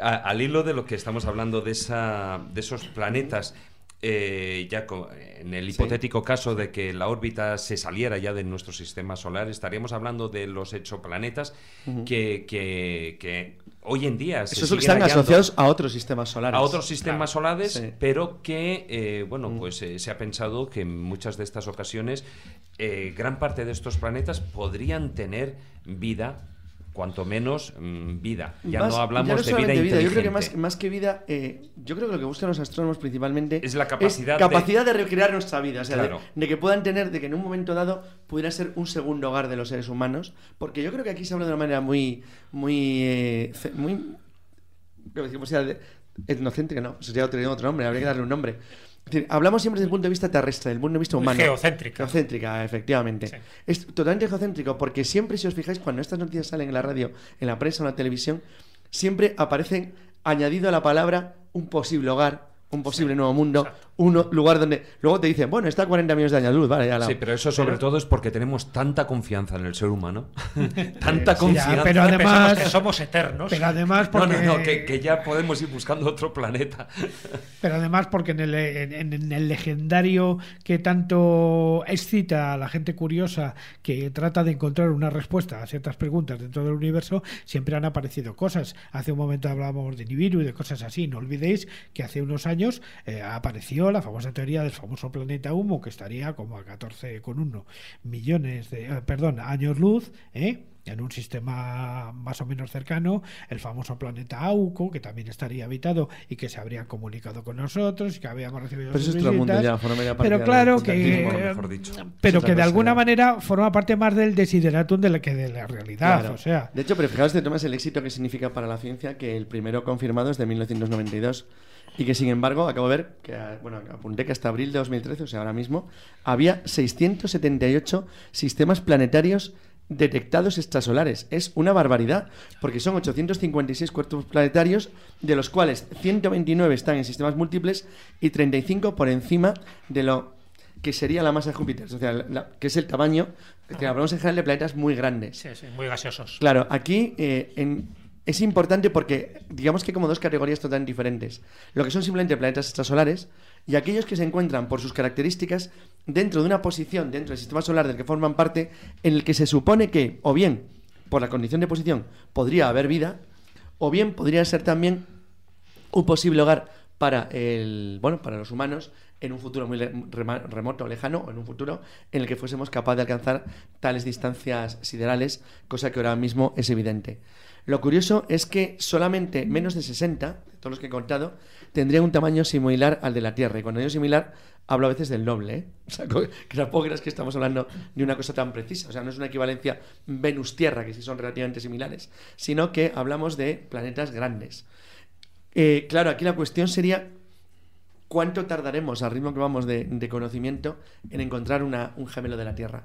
Bueno, pues dado el tamaño del cosmos y de nuestra propia galaxia, pues a lo mejor no tanto, pero también hay quien dice que la Tierra es una cosa tan extraña que, y lo hemos comentado alguna vez en otros programas de radio, en otros tiempos, y si estuviéramos realmente solos, o sea, y si realmente la Tierra fuera una anomalía en el cosmos. Bueno, parece absurdo, No, no pero siempre Claro, cabe la pero, posibilidad. pero es que lo preocupante ya no solo es en encontrar ese, ese planeta gemelo. Sí. El problema es cómo llegamos hasta. No, está claro. A ver, cuando se empieza a especular otros mundos donde podríamos vivir, en el supuesto de que al final eh, el planeta Tierra se convierta en inhabitable porque somos tan insensatos los seres humanos que al final nos eh, iremos autodestruyendo, cuando tú tienes que buscar eso, solo hay dos cosas. O bien tienes la tecnología suficiente para ir a otro sistema solar dentro de nuestra galaxia, que son todos estos que se están descubriendo ahora, todos los exoplanetas forman parte de nuestra galaxia, pero fuera de nuestro sistema solar. O bien, lo que es más lógico, ir a alguno de los planetas o de los satélites que tenemos en el sistema solar. Entonces, esto es una preocupación que ya han tenido varios científicos. ¿no? Han dado ya una idea de, de qué satélites y qué planetas tienen más probabilidad de albergar vida. Vida, en principio, extraterrestre, pero también vida donde nosotros pudiéramos formar parte de ese sistema, vida humana. Es decir, que las condiciones de hidrógeno y de oxígeno fueran las, eh, oxígeno fueran las adecuadas, que tuviera una distancia de la estrella principal lo suficiente para que no te achicharres o no te, no te congeles, etcétera. Y entonces, entre los mundos ajenos que eh, posiblemente pudieran formar parte de una vida futura de humana, me refiero, ¿eh? humana y animal, porque podríamos llevar también a nuestras mascotas, se ha Nuestra, nuestra arca de Noé. Nuestra arca de Noé. Se ha hablado ya de lunas de Saturno, de lunas de Júpiter y el equipo internacional este de astrónomos ha creado como dos sistemas de clasificación, muy rápido, para evaluar esta probabilidad de tener vida. Una es el índice de similitud con la Tierra y el otro es el índice de habi- habitabilidad planetaria. Bueno, pues tanto en un caso como otro, poniendo que la Tierra sea uno, eh, en índice de similitud con la Tierra, el primer planeta que tendría esa- esas condiciones, esos requisitos, no estaría dentro de nuestro sistema solar. Sería ese sistema solar que se ha llamado Gliese 581g. Sería uno de esos planetas el que más probabilidad tenía. Pero si nos vamos al índice de similitud con la Tierra, los planetas, los satélites dentro del sistema solar que podrían albergar vida humana en el futuro sería Titán, Marte, Europa y otro de los planetas de Gliese 581. En ese orden. Pero atención, hablamos sin terraformación, luego tocamos eso. Sí, de todas maneras, de todas maneras, vamos a ver. Hoy en día sí que hay un satélite que de momento está habitado, que es la Luna. Vamos con esa la otra cara, la cara oculta de la Luna, con Pink Floyd.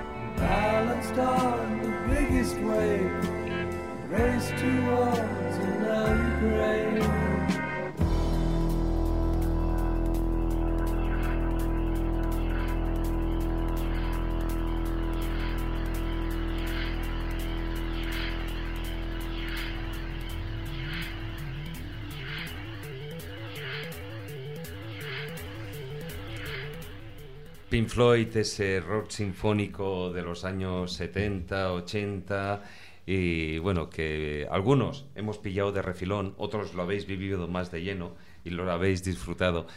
¿Es que sí, Juan Ignacio? Este, este es un tema que he tenido yo muy- una relación muy íntima con él. Porque en un momento. Bueno, bueno, no entremos en detalles. en un momento de en un momento de la vida de cada uno cuando uno es joven y empieza a descubrir cosas Pink Floyd significó sobre todo para quien como yo estaba iniciándose en la música todo un descubrimiento Eh, no no empecé precisamente con la cara oculta de, Mal- de la luna sino con una obra maestra que se llama Umma Gumma que ya tenía uno de sus temas principales que era Astronomy Domain o sea que hablaba de lo que estamos hablando aquí de lo que estamos hablando. Y antes, eh, evidentemente, cuando estaba diciendo de ese, de ese satélite habitado que es la Luna, evidentemente en estos momentos no. O sea, aquí, aquí las miradas me estaban crucificando. Evidentemente, está habitada, como decía Juan Ignacio, por, ver, por no som- nuestros sueños. pero no somos unos lunáticos pues claro pues somos habitantes Sí, de la en mayor o luna menor medida. Los hombres sí. lobo más, ¿eh? Sí, pero sí que, también. cuanto menos, es el único satélite que a lo que me estaba refiriendo, independientemente de que la visitemos todas las noches y en nuestros sueños, eh, es el único satélite que el hombre, el ser humano, ha puesto pie sobre él, ¿no? A pesar de toda la Y además- polémica. eh, A pesar de Alternativa 3, que decían que ya habían, Y que habían además, estado en Marte. dejarme que os diga una cosa, y además el que nos acompaña desde como especie, pero además el que determina un modo de vivir. Porque claro, tú imagínate que existiera una humanidad de alguna manera semejante a la nuestra, algo parecido a lo nuestro, en un sitio donde hubiera dos soles y tres lunas. Evidentemente allí el tiempo sería de otra manera, sería otra filosofía, serían otras formas de vivir.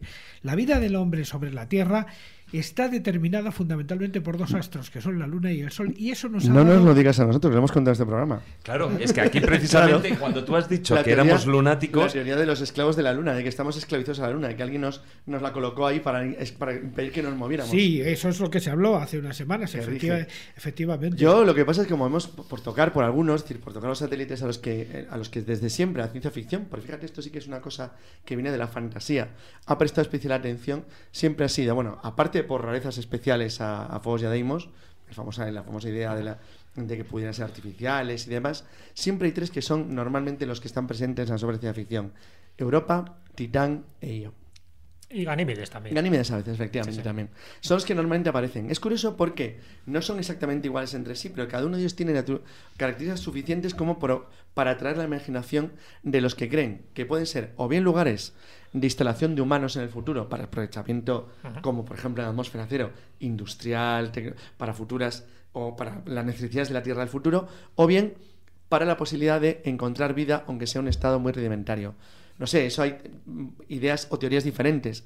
En el caso, por ejemplo, de Europa, eh, la, sonda Galileo hace relativamente poco tiempo detectó que había eh, un campo magnético a causa de la. Bueno, que, Júpiter, que está obviamente al lado, interactúa con un campo magnético que sugiere la existencia de una capa de fluido que eh, los técnicos que investigaron o que bueno que trabajaron sobre los datos que suministraba la, nave terrestre llegaron a la conclusión de que podía ser agua salada, un océano de agua salada y que incluso hubiera un pequeño núcleo metálico de hierro. Esto teniendo en cuenta que es una superficie tremendamente lisa, tan tremendamente lisa que solo se conoce, me parece, que unos tres cráteres mayores de 5 kilómetros de diámetro, plantearía la existencia de, bueno, de un extrañísimo planetoide, bueno, que sea un satélite, de un tamaño relativamente considerable, es un tamaño grande, que podría eh, albergar algún tipo de vida primitiva. Hablas de, de Europa. Europa. En general, cualquiera de estos, de estos satélites son especialmente interesantes para la investigación en el futuro porque, aparte de, de poder albergar vida, pueden ser interesantes para ser colonizados de una manera, aunque solo sea eh, superficial, no quiero decir convertirse en una nueva Tierra, como lo que hablábamos antes de los exoplanetas, pero sí como un lugar eh, interesante para que colonias humanas se asienten durante un tiempo para algún tipo de labor de investigación en estos planetas o para su explotación industrial, como hacían las grandes novelas de los años 60 y 70 de ciencia ficción. Sí, yo creo que hay dos satélites que tenían todas las papeletas para que algún día fueran terraformados, ¿no? Y pudiera haber una colonia de seres humanos allí. Por uno es Titán, el que comentaba antes, ese índice de habitabilidad planetaria que ha dado un comité de científicos, que tendría pues un 0,64 teniendo en cuenta que uno fuera la Tierra, es decir, que todavía estaría muy alejado. Pero bueno, estaría Titán, ese gran satélite de Saturno, y por otra parte estaría Europa, una de las 63 lunas que tiene Júpiter.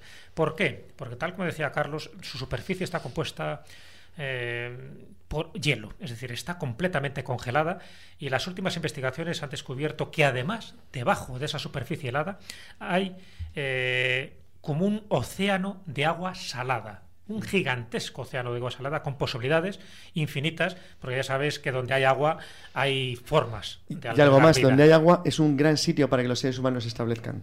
Claro. Que eso es una parte fundamental, porque el agua es esencial para las personas. Y aparte de esencial para las personas, obtienes muchas ventajas con ella. Con lo cual, todo lugar que tenga agua, en principio, es un gran sitio. Otro de los lugares sería, fíjate, otro de los satélites de Saturno, además de Titán, estaría Encélado. ¿Por qué? Porque en Encélado se ha descubierto géiseres. Eh, debido a la fricción de los materiales de su núcleo, que está motivada por la gravedad no propia de, eh, del propio Saturno, y esa proximidad orbital que tiene, bueno, pues se ha encontrado que hay una gran actividad geológica. ¿Y esa actividad geológica en qué se manifiesta? Pues que tiene géiseres en sus polos que están eyectando vapor de agua a cientos de kilómetros en el espacio. Ese vapor de agua es lo que hace suponer que en su interior también puede haber verdaderos núcleos o lagos subterráneos de agua y también albergaría vida. Actualmente posiblemente tenga vida, igual que se ha detectado que Marte ya tiene vida. No vida extraterrestre, no vida alienígena, no vida inteligente, pero tiene vida. Bueno, ahí Claro, no. Y la Luna posiblemente hay- también tenga vida. O sea, pero sí no que es vida extraterrestre, sospechas, pero sospechas. no, no por el concepto que nosotros tenemos, porque normalmente... Sí, no vida extraterrestre inteligente, me refiero. Claro, no, y-. Bueno, hay sospechas, indicios, no está al Y parece 100% que aquí en este tipo de programas, cuando hablamos de extraterrestres, tenemos que hablar de, de nanitos verdes macrocéfalos Sí, y con con los ojos grandes y y negros. ¿no? Necesariamente, teniendo en cuenta que posiblemente, según las teorías de Oro y de otros, nosotros somos de origen extraterrestre, puesto que vinimos a la Tierra a la en- vida. En, la cola de un cometa. A la vida, sí, a la ¿Eh? vida como tal. Según Juan Oro y señores mm, muy sesudos, no cualquier eh, chalao que anda por ahí hablando por las esquinas, vamos. Hombre, dentro de las anomalías, fíjate, del, del sistema solar, cuando hablamos de satélites, aparte de los dos que también ha citado Carlos, de Fobos y Deimos, y bueno, que no vamos a extendernos porque posiblemente sean los más conocidos eh, por sus cosas extrañas que pasan en, sus órbitas, incluso la, la extrañeza, la poca densidad, eh, que fueran, por ejemplo, descritos en obras antiguas como el Cirano de Bergerac o como Voltaire, etcétera. No vamos a entrar ahí. Pero sí quería señalar una que a mí especialmente me llama la atención, que es Japeto. No sé si habéis oído hablar de Japeto. Japeto es una de las lunas de Saturno. Saturno también tiene unas cuantas, 62, Probablemente la- la más rara de todas. La las más lunas. rara. Se habla muy poco de ella, pero La más cada rara. vez que sale una información de Japeto, eh, parece indicar que estaríamos ante una luna artificial, igual que pasa con nuestro satélite. Es decir, como si alguien lo hubiera colocado allí para algo. ¿Por qué digo eso? Porque tiene un hemisferio ocho veces más oscuro que el otro. Eso ya llama la atención. Qué raro. Es como si los hubieran pintado de distintas maneras, ¿no? Esta distinta coloración podría ser debida al material proveniente de otros satélites o de otros anillos de Saturno, pero como se ha empezado a analizar que tiene distinta densidad, incluso un hemisferio que otro, aparte de la distinta coloración, es como si tuviera una estructura no tanto natural sino artificial. Ya digo, todo son especulaciones en función de los pocos datos observados por las ondas que han pasado por allí cerca. Pero curioso, ¿no? Que Japeto tenga esa anomalía totalmente diferente al resto del sistema solar. Cabría una por una, si empezáramos a desentrañar los misterios que tiene cada una de estas lunas, cada uno de estos satélites, y estamos hablando actualmente, que yo sepa, hay un total de 174 satélites, o sea que tenemos ahí para dar y tomar. No hace falta buscar esos planetas, no hace falta irnos más allá de esa heliofunda, no tenemos que irnos de nuestro sistema solar. Aparte que si te vas y te vas alejando y te vas hacia el centro de la galaxia, hay un agujero negro, o sea, tienes todas las posibilidades de, de ser absorbido. Hay un agujero negro en el centro de la galaxia de nuestra Vía Láctea. Pasa en casi todas las galaxias, ¿eh? tampoco es ninguna anomalía. Pero donde se alberga vida es ahora, en este sistema solar. Es verdad que nuestro planeta, por estar el tercero situado por las circunstancias climatológicas, atmosféricas, por el- la composición de hidrógeno y de oxígeno, puede albergar nuestra vida humana. Pero está claro que más allá de nuestro planeta, dentro del sistema solar, hay otro tipo de vida. No sabemos cómo puede ser esa vida. Ya no hablo de los contactados que dicen contactar con Ganímedes, con Europa, con Y, y Titán haber viajado allí. y haber viajado allí, incluso sí, a través de los Sendras, tal como decía eh, Misión Rama, por ejemplo. Sí, Ibrahim. eh, Eh, Sí, bueno, sin pero- descontar Raticulín. eh, siempre está Raticulín, siempre nos quedará Sí, siempre nos quedará. También. ¿no? Pero bueno, es curioso, ¿no? Porque a medida que se va descubriendo más datos, más información, mm, es un poco la O sea- afirmación que dijo Haldane. Sabéis que Haldane era un genético inglés que decía: el universo no solo es más misterioso de lo que imaginamos, sino que es más misterioso de lo que podemos llegar a imaginar. ¿Os acordáis de la música con la que hemos empezado? ¿Os acordáis que el monolito más grande de Odisea del Espacio está en Japeto, precisamente? el monolito. El monolito más grande de los que se van descubriendo, el más grande está en Japeto. Lo eligieron como lugar eh, Kubrick, bueno, Kubrick no, perdón, el, el autor de la novela, lo C. coloca, Clarke. Arthur C. Clarke lo coloca como, en Japeto coloca el más grande de todos, Sí, el que es el sistema central. Oye, y ahora que, que habéis retomado, que has retomado, Carlos, el tema, ahí hay una, una leyenda urbana que A no hemos comentado al principio y que estamos comentando antes de, de empezar el programa. Y era por qué, eh, bueno, el ordenador, el macroordenador, se llama HAL 9000. Y Es ahí... IBM, pero me quitaron una sigla o Bueno, algo así. ahí, ahí estamos hablando de Sí. que, bueno, a ver si eh, IBM había eh, Sí. puesto dinero, ¿no? Por el tema publicitario y que luego, al ver el resultado de la película y como el ordenador resultaba ser el malo de la película, pues como que querían eh, no invertir en ella y de ahí de IBM Sí. pero yo no sé, yo no sé Hombre, si es eso es es- una leyenda urbana. De IBM lo que hicieron fue quitarle Una letra cada uno, una letra. Claro. Entonces, Sí, de la. I sería cierto, la sí, H O sea, que eso es verdad, que lo hicieron a propósito, eso está claro. Porque no, no puede ser una casualidad. La casualidad es exageradísima. Otra cosa es cuál puede ser. Pero el luego motivo. posteriormente, eh, posteriormente lo negaron. O Sí, sea, sí, tanto, negado, tanto. Kubrick como Sí, yo lo Arthur C. Clarke negaron. Yo lo que tengo entendido es verdad, que se dio esa explicación porque IBM, bueno, pues es el que puso todo el dispositivo tecnológico en aquella época para que HAL 9000 tuviera vida y que hablara y que cogiera el control de la nave, ¿no? Pero ¿cómo termina la película? Pues ya sabemos, en fin, tampoco hace falta destripar nada porque es una película clásica.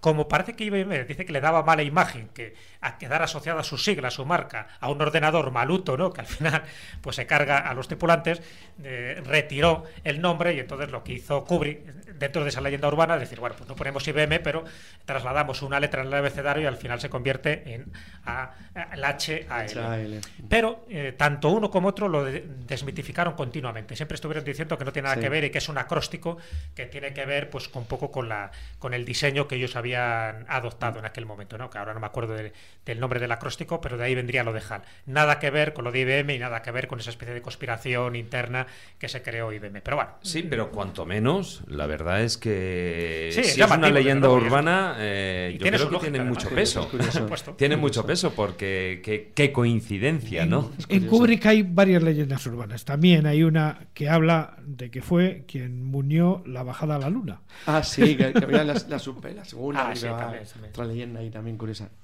Bueno, y ahora, eh, después de, de estar viajando por esos satélites que pudieran albergar vida, tanto de Titán, eh, Europa, Ganímides, Io, eh, Deimos, bueno, en fin, todas los- las que hemos dicho, sí que me gustaría eh, que Juan Ignacio sacara de nuevo de ese zurrón del caminante unos nuevos sonidos, porque ahí sí que estaríamos hablando de nuevo dentro de nuestro sistema solar y no estaríamos hablando de púlsares eh, fuera de él. Bueno, vamos a hablar de un experimento que alguien quiso hacer eh, emulando eh, lo que podría suceder o cómo podrían escucharse los sonidos en Marte, dado de que existieran unas condiciones parecidas a las nuestras. Creó lo que se llamó el Mars Microphone, que tendría que haber sido enviado con, con la Pathfinder, ¿eh? pero que al final eh, en la que iba pues fue la que por lo visto se destrozó. De todas maneras aquí se han hecho algunas simulaciones para ver cómo se escucharían ciertas cosas en una atmósfera como la marciana, porque indudablemente ese quizás sería el candidato más cercano que tenemos para en un momento dado huir de la Tierra, eh, si las condiciones se diesen. Lo primero que vamos a escuchar es un ruido muy curioso.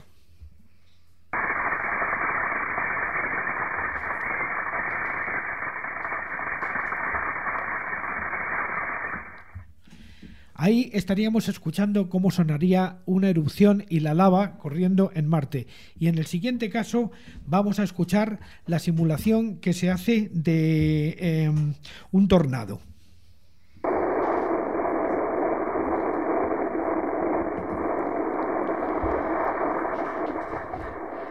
Y ya que estamos sacando sonidos del zurrón, vamos a a enfrentarnos a unos cuantos sonidos del espacio que son importantes. Quiero decir que a partir de ahora, durante un tiempo, se van a escuchar diversos sonidos que corresponden a tormentas solares, auroras boreales, tormentas magnéticas, alguna parte de viento sonar, lo que se conocen como GIS, en el lenguaje técnico como his, whistle, sweeps, swar, sex. Eructos, y... en fin, se conoce. Tiene bastantes nombres. O sea, sonidos de la selva. No, porque mira, vamos a ver, es que hay una. Sonidos de baja frecuencia. Eh, todo como... cosas suaves diferentes a escobular. Como en este mundo. Como en este mundo hay gente para todo, hay un montón de aficionados que lo que se dedican es a construir sus propios radiotelescopios de una manera que bastante artesanal, marcharse a desiertos como el de Mojave y coger estos sonidos tan interesantes. Thank you.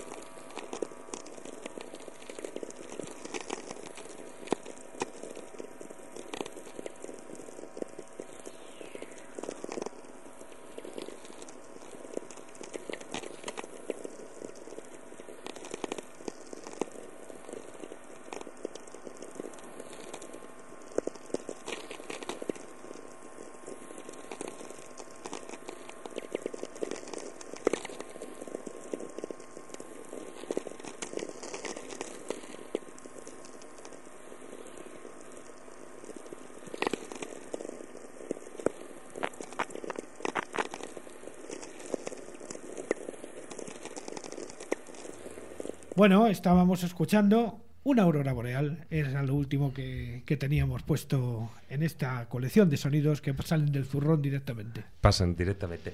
Oye, y yo una cosa que, me plantea, estamos hablando de, de esos eh, viajes a Titán, a Europa. Bueno, ¿cómo podríamos realizar hoy en día? ¿Sería posible, eh, Carlos, tú que eres el, el, de la sección de ciencias de la innovación, eh, ¿Podríamos realizar hoy en día, habría la tecnología suficiente o se está trabajando en la tecnología como para que eh, pudiéramos conseguir llegar ahí con vida? Eh, sí, lo que pasa es que tardaríamos mucho. Entonces el problema no se trataría tanto de llegar hasta Marte, sino los problemas que da la, la, convivencia, de estar durante meses y meses y meses haciendo un viaje, se alargaría muchísimo en el tiempo.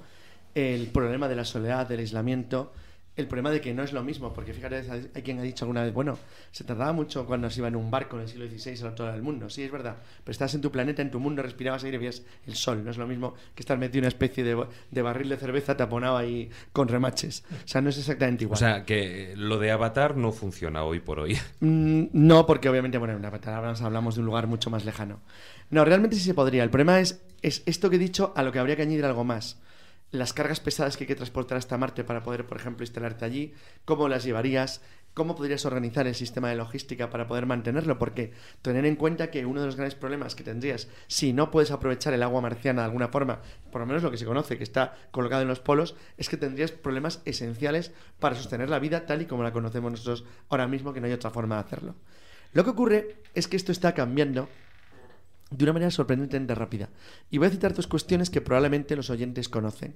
Primera, esa seguro que la conocen, porque esa sí se ha reflejado mucho en la prensa últimamente, que es un proyecto que tiene un grupo privado holandés, no es un tema eh, movido por, por, eh, por organismos públicos ni por naciones, que consiste en ir preparando a un grupo de seres humanos para poder vivir en Marte. Sabéis que está haciendo una selección, ahora mismo, mientras estamos hablando. En esta selección hay ya preseleccionados 11 españoles. Solo 11 de 11 de 1500. 1500. Que Tienen narices del serían asunto, ¿eh? personas que tendrían que vivir en Marte teóricamente, digo teóricamente porque es lo que se les ofrece, sin volver jamás a, a su hogar, a su mundo hogar. Perdona, Carlos, es que me parece sorprendente ese dato de los 11 personas, sobre todo cuando en España, o sea, eh, siempre, históricamente, ha sido un país viajero, eh, navegador, y se. Sí, pero es que bueno, aquí hay un problema. al otro lado. Y, y hoy en día es que Ahora, ahora que veo, ahora- pero te voy a explicar por qué. Porque como mira, tu mano izquierda ahora mismo representa el motivo. Estás con un chupachus. Ese No chupachus, ese chupachus No que estás ahora mismo sosteniendo en la mano izquierda es el ejemplo de por qué hay pocos españoles en este grupo. Por español necesitamos para cualquier cosa científica técnica un palo. Entonces, aquí nadie ha demostrado que haga falta un palo para ir a Marte, con lo cual es poco probable que españoles tengamos de momento posibilidades. Si hubiera un futbolín dentro de la nave, eso sería otra cosa. A una fregona. Claro, una fregona. Con lo cual ya tendríamos dos funciones interesantes dentro de la nave. Por lo menos que llegaría a Marte. No, esto ha cambiado porque igual que esta noticia ha sido bastante difundida, hay una noticia del mes pasado que sin embargo yo he visto que ha pasado absolutamente desapercibida. Y es que las, eh, bueno, las, revistas y periódicos de ciencia en Estados Unidos y en los países principalmente de habla inglesa se han hecho eco de una noticia presentada por John Sloak, que es el bueno es el uno de los directivos de la MSNW, una empresa de diseño y desarrollo de como ellos llaman ideas extrañas y cada uno que se quede con quiera significar eso, que han trabajado para la NASA a través de lo que ellos llaman concepto de cohete propulsado por fusión nuclear. Ellos lo llaman FDR, Fusion Driver Rocket. Bueno, lo que se supone que están haciendo y que van a probar en el mes de noviembre de este año, bueno, en noviembre del año pasado, 2012, empezaron las, las pruebas de estudio final y ahora están ya en la fase de desarrollo de lo que sería ya eh, la posibilidad de hacer una prueba mucho más eh, precisa de las capacidades de lo que ellos han hecho para el grupo de conceptos avanzados e innovadores de la NASA, que es el NIAC, que es el organismo que les encargó o para el cual han trabajado, y consiste ni más ni menos que en lo que, en lo que se denomina entre los investigadores de este tipo tecnologías arriesgadas. Bueno, pues se trata de un sistema que se basa en la implosión de láminas de litio que con campos magnéticos obtienen reacciones de fusión. Consecuencia, lograrían mandar una nave a Marte en 90 días. O sea, estaríamos hablando de cohetes propulsados por fusión. Nuclear, sí, pero una cosa absolutamente extraña porque se trata de una, bueno, es lo que ellos llaman fusión por confinamiento inercial, que curiosamente no es algo nuevo, se propuso en los años 70 en algunos proyectos, del cual el más famoso, que es el, el Dédalo, que es el, bueno, el Dédalus en el nombre latín, que hizo la, la Sociedad Interplanetaria Británica, pero que eh, en aquel entonces se consideraba meramente una lucubración pseudocientífica, más de ciencia ficción que real. Actualmente, los que han comentado esta, esta noticia, bueno, en algunos casos, en las, digamos que los que han estado más críticos dicen que realmente está por probar todavía la viabilidad de algo así. Pero eh, la MSNW dice que, bueno, como hay alguien que duda de sus capacidades, pues ¿cómo se demuestran las cosas? Pues como hicieron los hermanos Wright, que sabéis que poco después de que el presidente de Academias de Ciencia del Reino Unido dijera que era idiotas pensar que podía volar algo más pesado que, que el, Que bueno, aire. que el aire, pues directamente lo que, los que lo hicieron fueron unos constructores de bicicletas y se acabó el problema. Bueno, pues esto es lo mismo. Entonces, MSNW, que se ha debido picar algo, han anunciado, que es por lo que ha salido noticia de nuevo en la prensa, que como hay gente que tiene alguna duda, pues lo van a fabricar y punto. Entonces van a construir uno en los próximos años.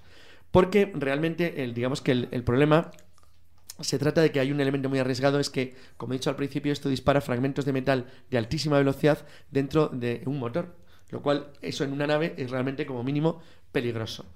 Bueno, la, idea es, es interesante porque si de alguna manera vamos a imaginar que con su nave, que tendría una carga pesada, se- sería pequeñita relativamente, serían unas 184 toneladas de carga, de los cuales 15 corresponderían a cada estructura y 61 sería la carga útil. Mm, Realmente eso quiere decir que la mayor parte de, la nave se dedicaría a lo, decir, se dedicaría a lo que sería carga útil y no como las actuales que utilizan un espacio enorme para el propelente. Claro, para el, gasto, para el gasto de combustible, que es uno de los problemas que planteaban desde siempre los viajes a Marte con naves, como llamarías, entre comillas, convencionales. Concluyendo, si hay alguien que es capaz de mandar una nave a Marte en pocos años, en 90 días, esto es más que una revolución. Es un cambio radical, porque estaremos hablando entonces de poder llegar a otros lugares del sistema solar en tiempos razonablemente breves, lo cual sí permitiría no solo una colonización de los planetas o de los satélites eh, grandes más próximos, sino también su aprovechamiento industrial y su utilización para eh, servicios en la Tierra. Es decir, una intercomunicación que haría que los famosos voluntarios, los 1500, que quieren ir a Marte y no volver nunca, a lo mejor se encuentran con la sorpresa de que les visita su suegra. Bueno, es que eh, si esto es factible, ahí lo que estaríamos hablando eh, serían de meras colonias. Podrías hacerla, si con viajes en 90 días sería factible. Y sobre todo porque el aprovechamiento de carga útil del sistema de MSNW eh, o de la NIAC es bastante, bastante alto, con lo cual eliminaría uno de los problemas principales que es cómo enviar el material que tú necesitas para hacer eso viable y para construir pequeñas ciudades. Pero Porque- seguro que también se encontraría ahí. O sea, cabe Una recordar material que hace sí, pero otra 500 no. años se tardaba eso en llegar a Claro, América. sí, sí, pero siempre, claro, por supuesto, pero siempre con una condición diferente. Es que cuando tú llegas a América, tú sabías que madera tenías, animales tenías, agua tenías. Y que podía respirar. Claro, y respirabas aire. Aquí llegas a un lugar Bueno, donde. es que lo queréis todo. Claro, También joder, queréis respirar. Capricho, ¿no? coño, que una pizza en la nariz cuando vas andando, ¿no? Por parte. Hombre, lo interesante también de este proyecto, si. Por cierto, hay una, una anécdota muy graciosa que había alguien que metió un comentario en la página, en una página web sobre el proyecto de, de NIAC y decía una cosa muy simpática. Es decir, a mí me están intentando tomar el pelo con los motores y, y los- las baterías. Se me acaba de acabar el teléfono y hay un bicho en Marte que lleva dos años dando vueltas y no se le acaba nunca. Y es que es verdad. Es que realmente la tecnología la tenemos. Otra cosa es que no la estamos usando para que llegue No, a todo y- el y mundo. Está avanzando de una forma exponencial, porque de hecho cada vez que se hablaba de un viaje a Marte, en principio recuerdo que se hablaba del 2050, luego se bajó al 2030, últimamente se hablaba del 2015, es decir, que es que se puede llegar en poco tiempo con la tecnología que teóricamente tenemos. ¿Sabéis? Se podían hacer incluso viajes a la Luna de fin de semana. que dentro de, bueno, de los canales de la innovación dedicaremos, eh, como vamos haciendo programas temáticos sobre cosas extrañas, yo quiero dedicar uno directamente solamente a los eh, sistemas de propulsión por fragmentos de fisión, porque es ahora mismo la teoría más avanzada que para poder llegar eh, de una manera más o menos mm, factible a los planetas que nos rodean en un tiempo relativamente breve. Es que el tiempo además es clave en esto, ¿no? Porque no solo consiste en llegar en tres meses a Marte o en una semana a la Luna, es las posibilidades que podemos sacar, en este caso, por ejemplo, de la Luna. Sabes que siempre se ha hablado de que la Luna tiene cantidades inmensas de helio 3. El helio 3 es lo que puede resolver de una vez por todas las necesidades energéticas de este planeta, pero todas, o sea, se acaba de un plumazo y además una energía limpia, sin contaminación, ni nada por el estilo. ¿Por qué se hace caro? Porque hasta que llegas a la Luna, hasta que haces las prospecciones geológicas, hasta que regresas, pues tarda muchísimo.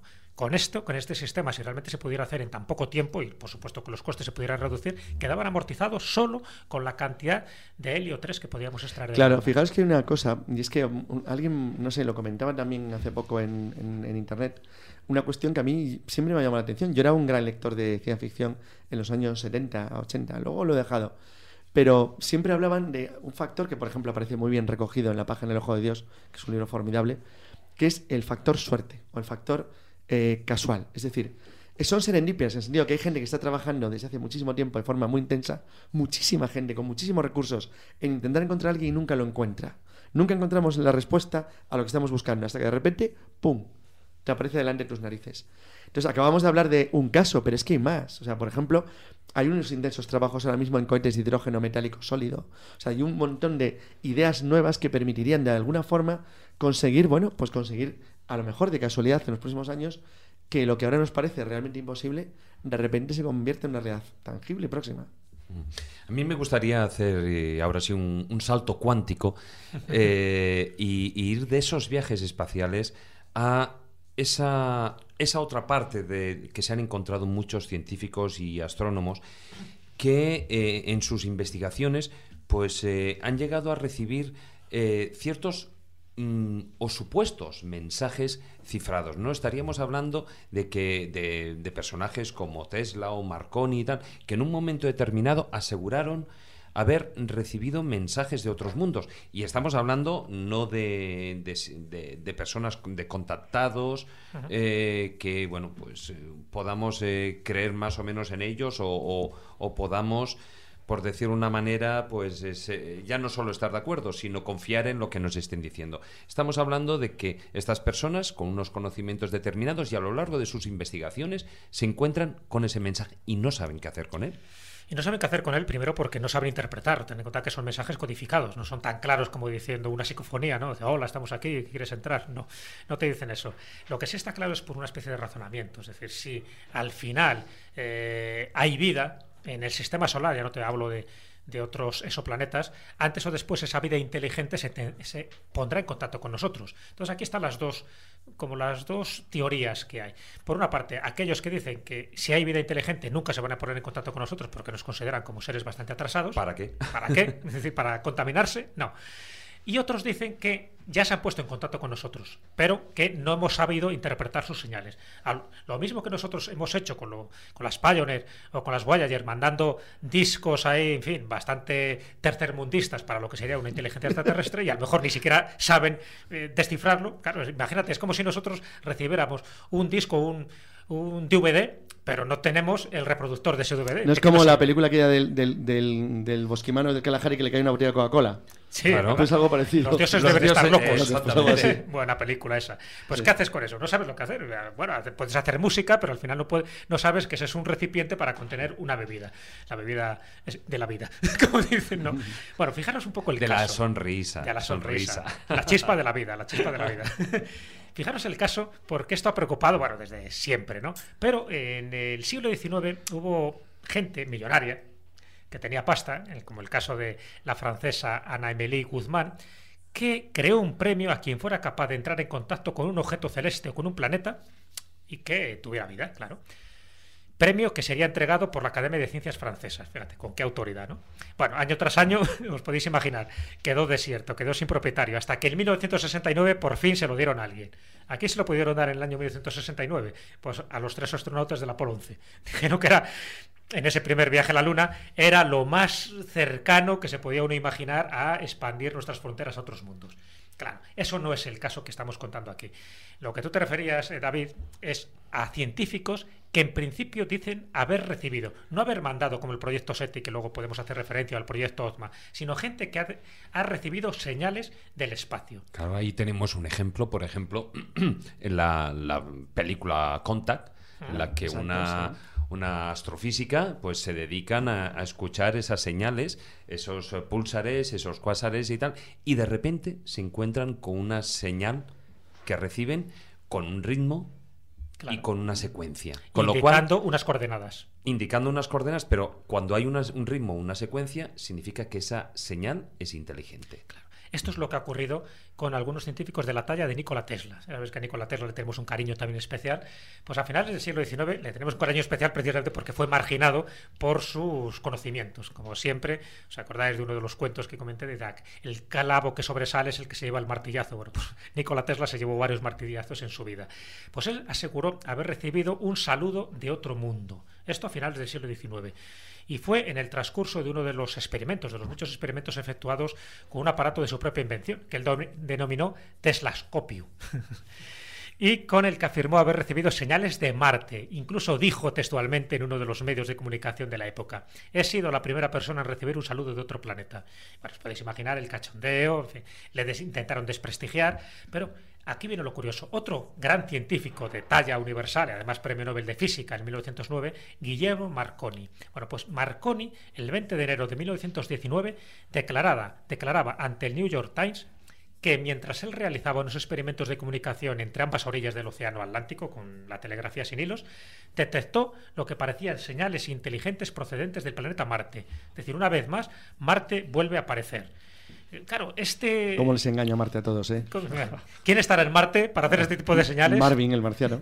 Ahí está, claro, ¿qué va a ser? Que tiene pinta aceituna, pero bueno. Bueno, pues Marconi en años posteriores, eh, a bordo de su barco Electra, que es donde hacía muchísimos de estos experimentos electrónicos, eh, hizo también experimentos secretos para intentar establecer una comunicación con esas señales que él estaba recibiendo. Él decía que eran ondas recibidas que parecían como un código Morse, ¿no? No sabía muy bien qué podía interpretar, pero Ten- venían de. Ten en cuenta que también que Marconi estaba convencido de que todas las señales de radio nunca se perdían, que quedaban de una manera eterna, más o menos como grabadas o colocadas, y que de esa forma eh, podían ser recogidas. Pero yo creo que el, el- el gran cambio es precisamente la señal, la señal wow, Sí. que es el gran cambio de la, de la historia, del intento de captación. Bueno, que fue casual. Lo, lo cogió el 15 de agosto de 1977 a las 23.16 el retiloscopio Big el, el gran oreja, y eh, fue una señal de radio de origen desconocido que duró solo 72 segundos, que es mucho. 72 segundos provenía de la zona oeste de la constelación de Sagitario y tuvo una intensidad 30 veces superior al ruido de fondo. Se llama así porque el técnico que estaba en aquel entonces eh, allí, que era un profesor de la Universidad Estatal de Ohio, que se llama Jerry Eichmann, estaba trabajando como voluntario para el proyecto SETI y que cuando revisó los registros de la computadora de una manera rutinaria, dijo, ostras, y colocó en inglés al lado, wow, o sea que es WW y una aspiración enorme, y lo dejó marcado en rojo. Entonces, eso ha pasado a la historia como una de las más sorprendentes y extrañas señales jamás caza- captadas desde el espacio profundo. Sí, de hecho, eh, la, la película a la que yo antes hacía alusión, Contact, está un poquitín basada en, en ese suceso, ¿no? En el que lo que pasa es que, bueno, en la película, pues evidentemente es una película y le Pero tienen que dar otro... muy bien documentada, porque ya sabes quién es el autor de Contact, Carl Sagan. Carl Sagan. Con lo cual ya me dirás si de astronomía no sabía un rato. Entonces es lo bueno que tiene esa película, cómo se adelantó un poco más allá. Él tenía muchos conocimientos. Fíjate además dónde sitúa ese viaje, esa señal inteligente, en la Estrella Vega. También es otro de los sitios donde se dice que no tiene nada que ver, por supuesto, con nuestro sistema solar, pero donde se dice, según los contactados, evidentemente, que de ahí procederían muchos de sus mensajes, muchas de estas señales inteligentes que quieren transmitir algún tipo de información al planeta Tierra, pero que todavía no tenemos la tecnología para captarlo. Es curioso cuando hay astrónomos por medio. Cuando hay astrónomos por medio es como que se da una cierta validez también a la información. Eso no quiere decir que si no tienes una formación científica no sea creíble tu testimonio. Pero claro, si hay un testimonio y encima hay una fotografía, y os voy a... Es una fotografía que vamos a colocar en nuestra página web.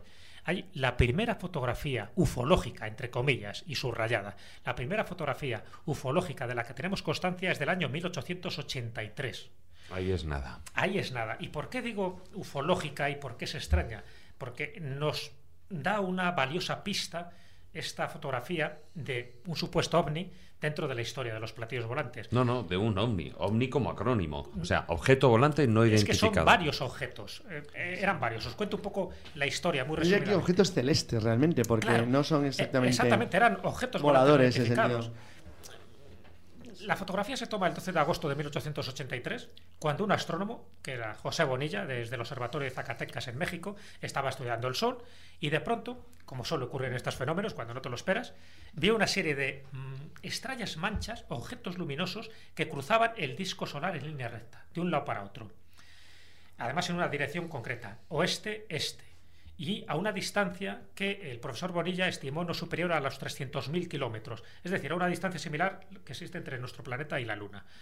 Claro, fotografiar estos objetos alargados que pasaban de, de dos en dos por encima del disco solar, tal como los describió, le llamó la atención, pero siguió observando, porque dice, a ver, esto no es una mancha solar, esto es algo que se mueve, esto es algo que tiene una dirección determinada, esto tiene una cierta inteligencia. Y al final fue observando que no eran dos, sino cuatro, diez, quince. Eh, fue capaz de, contar hasta 283 objetos cruzando la cara del Sol. Bonilla y su, ayudante llegan a registrar muchos más todavía, 331 objetos ese 12 de agosto, dividido en dos periodos de distintos objetos y distintas frecuencias. Al final, sumando todo, fueron 447 extraños objetos o escuadrillas ovni, como así las definió la prensa del momento. Bueno, del momento, el ovni no se utilizaba, me refiero. Eh, luego, cuando se refirió este caso en la literatura más contemporánea. Y dijeron que, bueno, esta es un poco la, la terminología que utilizó también Juan José Benítez, que lo describe en uno de sus libros, que pensaban que podían ser naves, pero naves gigantescas, para que fueran observadas por un telescopio en fin, de un pequeño diámetro como era el telescopio del Observatorio de Zacatecas de finales del siglo XIX. Bueno, pues esa fotografía, que está en los libros ufológicos más importantes de, la historia de la humanidad, esa fotografía es la que los oyentes pueden ver en nuestra página porque ya estará colocada, que es la fotografía de 1883. ¿Qué es lo que hubo ahí? Ni idea. No sabemos lo que ocurrió. De hecho, fue publicada en uno de los periódicos que Juan Ignacio conoce muy bien, que era el- la Astronomía de París, que dirigía por entonces Camille Flammarion y que la, la has mencionado en el taller del pintor.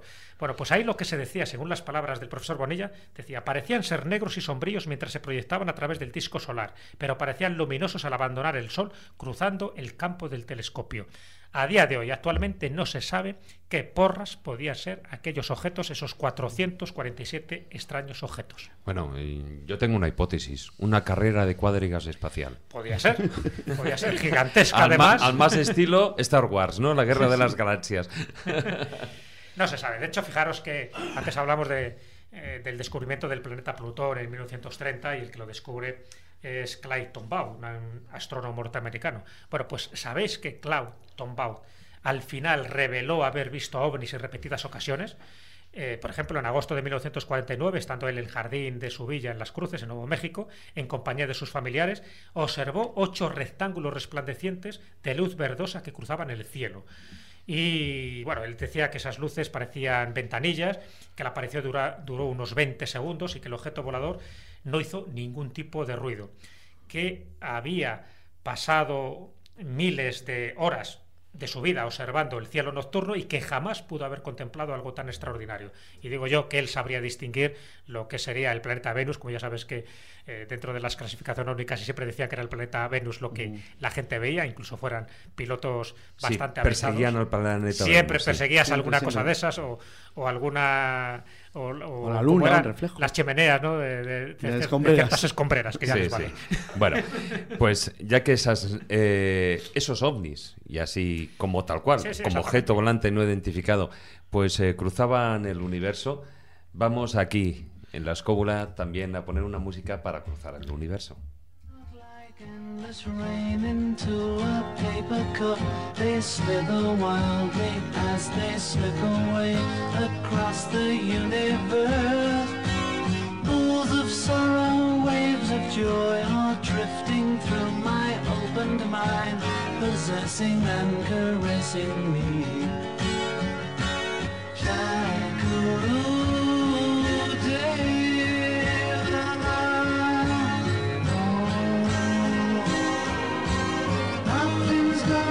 change my world. Nothing's gonna change my world. Nothing's gonna change my world. Nothing's gonna change my world. Images of broken light which dance before me across the universe. Holds me under like a restless wind. Across the Universe.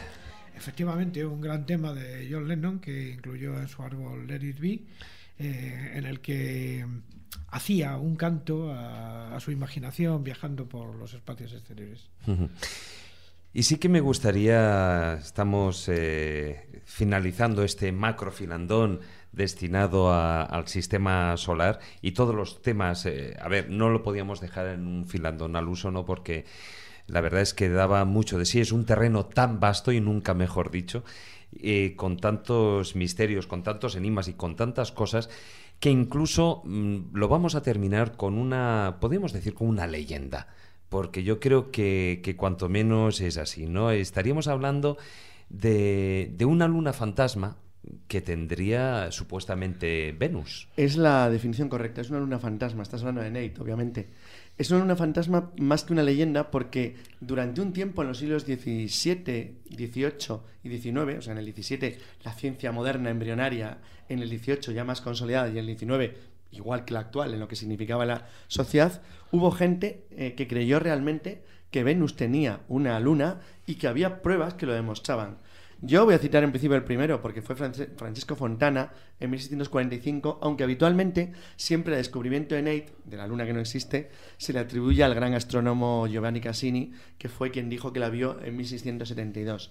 Pero tener en cuenta que desde esas fechas hasta la última aparición, el 13 de agosto de 1882, cuando Emerson, Edward Emerson Bernard registra el último avistamiento de un objeto de magnitud 7 cerca de Venus, no ha vuelto a ser eh, localizado ni se ha vuelto a comentar nada acerca de esta misteriosa y enigmática luna, pero hay decenas de, de localizaciones, de anotaciones, con unas precisiones y unos datos realmente asombrosos entre las fechas que he citado, lo cual hizo que durante mucho tiempo había quien consideraba que la luna de Venus existía, enfrentados a quienes, pues, como por ejemplo la Academia de Ciencias de Bélgica, que en 1887 intentó refutar cualquier existencia de un satélite en Venus como Nate, demostrando que todos los registros eran eh, de estrellas cercanas ópticamente a Venus, es decir, eran eh, problemas de visualización.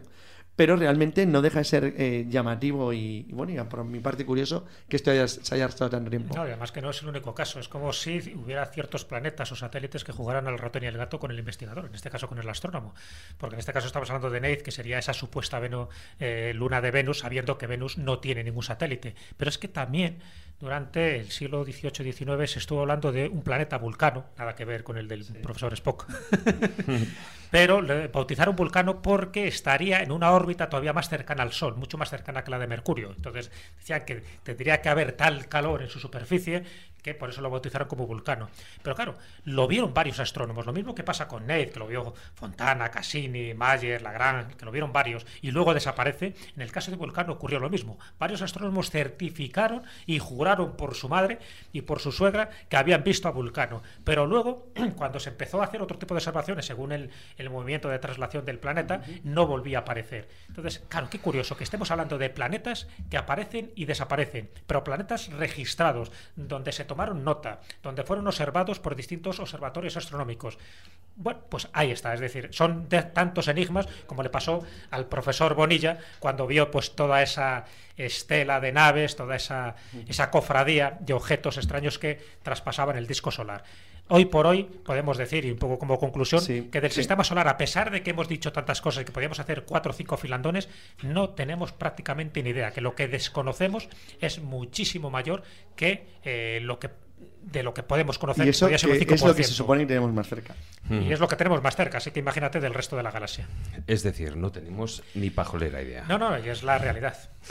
Bueno, pues eh, hasta aquí terminamos con el. No, vamos, terminamos con el filandón. Antes, eh, Maese Cuesta nos tiene preparadita una cosa. Y bueno, pues eh, sí que ya os despido, Carlos, Juan Ignacio, porque tú, Jesús, ni se te ocurra levantarte de la silla, porque nos vamos con un cuento cósmico. Pero antes de irnos con ese cuento cósmico, ¿cuál es la última perla, Juan Ignacio, que nos tienes ahí guardada? Pues como estábamos hablando de lunas, una- un tema que hemos hecho nuestro músico de cabecera, José Ruiz y yo, dedicado precisamente a la luna. Ahí tenéis Novilunio 3.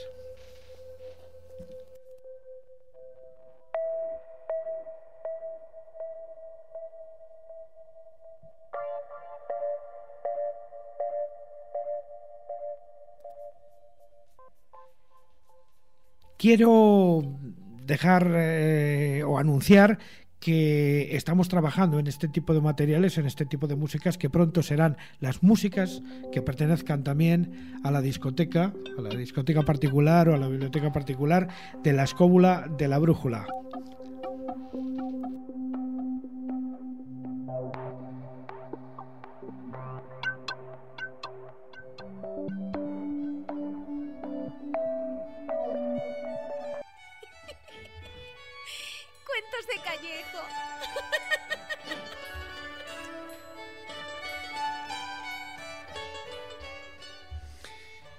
Y nos vamos con esta, con la última sección, con los cuentos de Callejo, y, con una duda, y con una duda, porque el universo es, es vasto, es enorme, pero ¿está lleno de algo o está vacío? O está vacío. Fíjate que hemos hablado del universo y al final no hemos dicho eso, ¿no? ya sabemos que sí. El universo es finito, es infinito. Si realmente el espacio es vacío, pues no. Lo que sí sabemos actualmente es que hay mucha materia y mucha energía oscura. De hecho, la materia ordinaria, todo lo que conocemos, todo lo que vemos, lo que tocamos, representa el 4%. Y ahí podemos incluir todas las galaxias, todas las constelaciones, todos los planetas, todos los satélites. Solo es el 4%. La materia oscura es el 23% y la energía oscura es el 73%. Es decir, que hay un 96% de algo que llamamos materia y energía que no sabemos qué es. Pero desde luego el espacio, el universo, no está vacío en absoluto.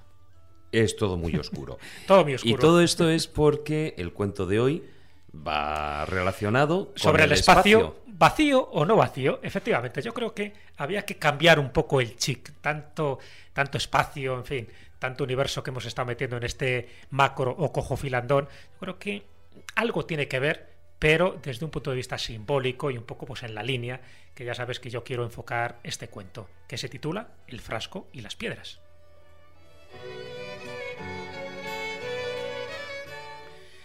Un profesor de universidad colocó delante de sí un gran jarro de vidrio transparente. Mostró a sus alumnos una bolsa dentro de la que había varias piedras grandes. Las colocó una a una dentro del jarro, hasta que ya no cabía ninguna más. Entonces les preguntó ¿Creéis que está lleno? Todos dijeron que sí. Inmediatamente el profesor mostró un canasto con piedras más pequeñas echó algunas en el jarro, moviéndolo todo para que se acomodaran en los espacios vacíos, y volvió a interrogar ¿Y ahora? ¿Creéis que está lleno? Ahora sí, contestaron algunos, mientras otros prudentemente se callaron. El profesor tomó una bolsa con arena y la volcó dentro del jarro. ¿Y ahora? ¿Creéis que está lleno? Mm, Algunos tímidamente dijeron probablemente no. Luego el profesor cogió una jarra de agua y colmó el recipiente. Y entonces preguntó nuevamente ¿De qué os habéis dado cuenta? Todos se quedaron poco expectantes, mirándose unos a otros, pero uno a uno fueron respondiendo. ¿Que las cosas no son lo que aparentan? Otro dijo que si perseveramos y nos damos un tiempo todo puede concretarse. Alguno masculló que muchos límites los ponemos nosotros. Otros dijeron que a lo mejor nuestra capacidad de iniciativa es mayor de lo que solemos creer, o que no debemos renunciar hasta probar todas las alternativas, o que siempre hay algo que aprender. Bueno, como ves, las conclusiones fueron muchas y variadas. El profesor concluyó, además de estas enseñanzas, recordar que primero hay que poner las piedras grandes en el jarro, pues estas son las que darán estabilidad y equilibrio a vuestra vida. ¿Y cuáles son esas piedras grandes? preguntó uno de los alumnos. Y el profesor respondió, pues tu familia, tus amigos, tu pareja, tu fe, tu trabajo, tus valores, todo lo que para vosotros tiene importancia en la vida, dadle prioridad y así tendréis la tranquilidad de saber que siempre podréis contar con ellos. Puedes imaginar que hubo un silencio expectante en la sala y todos aprendieron la lección de ese frasco transparente con esas piedras grandes, pequeñas, esa arena y ese agua. Con lo cual, la piedra vascular de nuestra vida es... Recuerda que hay que poner esas piedras grandes primero o luego no encontrarás un lugar para colocarlas.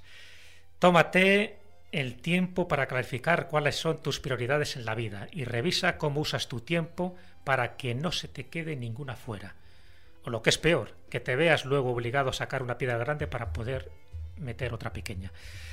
En el fondo, las piedras grandes, ¿cuáles son? Aquellas que son importantes en tu vida. Dios, tu familia, tus amigos, tus creencias, tus trabajos, tus estudios, a lo mejor ese proyecto que tú deseas hacer funcionar. No cada uno tenemos nuestras grandes piedras. Recuerda siempre colocar estas piedras, las más grandes, las prioritarias, primero. Y luego las que tú quieras, las que van después, porque si no, no vas a encontrar sitio para ellas. Al final, la moraleja es clara. ¿Y tú, querido David, ya has identificado cuáles son las piedras grandes de tu vida? Yo, mi vida es un inmenso Tetris. Pues ya sabes, no pierdas tiempo, corre a ponerlas primero en tu jarrón, porque esas son las, las que van a dar estabilidad a tu vida, las que van a dar sentido a todo lo que eres, a todo lo que piensas, a, a todo lo que crees que eres. ¿Te acuerdas de aquel- famoso cuento? pues esas luego piedras ahí tienen esa sabiduría, esa estabilidad, esa solidez. Pues muchas gracias, maestro. En este caso, cósmico. Cósmico. Como ves, no hay espacio vacío ni siquiera en un frasco de cristal. Gracias, Jesús. Un placer, hasta luego.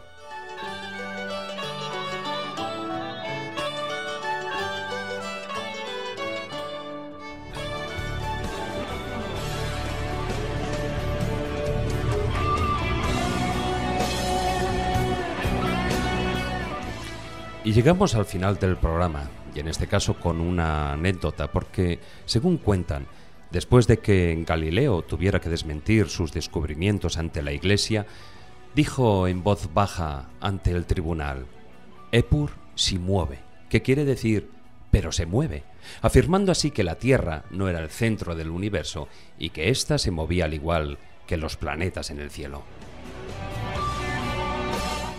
Y hoy nos despedimos con una frase del famoso astrónomo Carl Sagan. Dice así, si estamos solos en el universo, seguro que sería una terrible pérdida de espacio. Curiosamente, esta misma frase es dicha por la científica que interpreta Jodie Foster en la película Contact, que está basada en el relato homónimo de- del mismo autor, de Carl Sagan.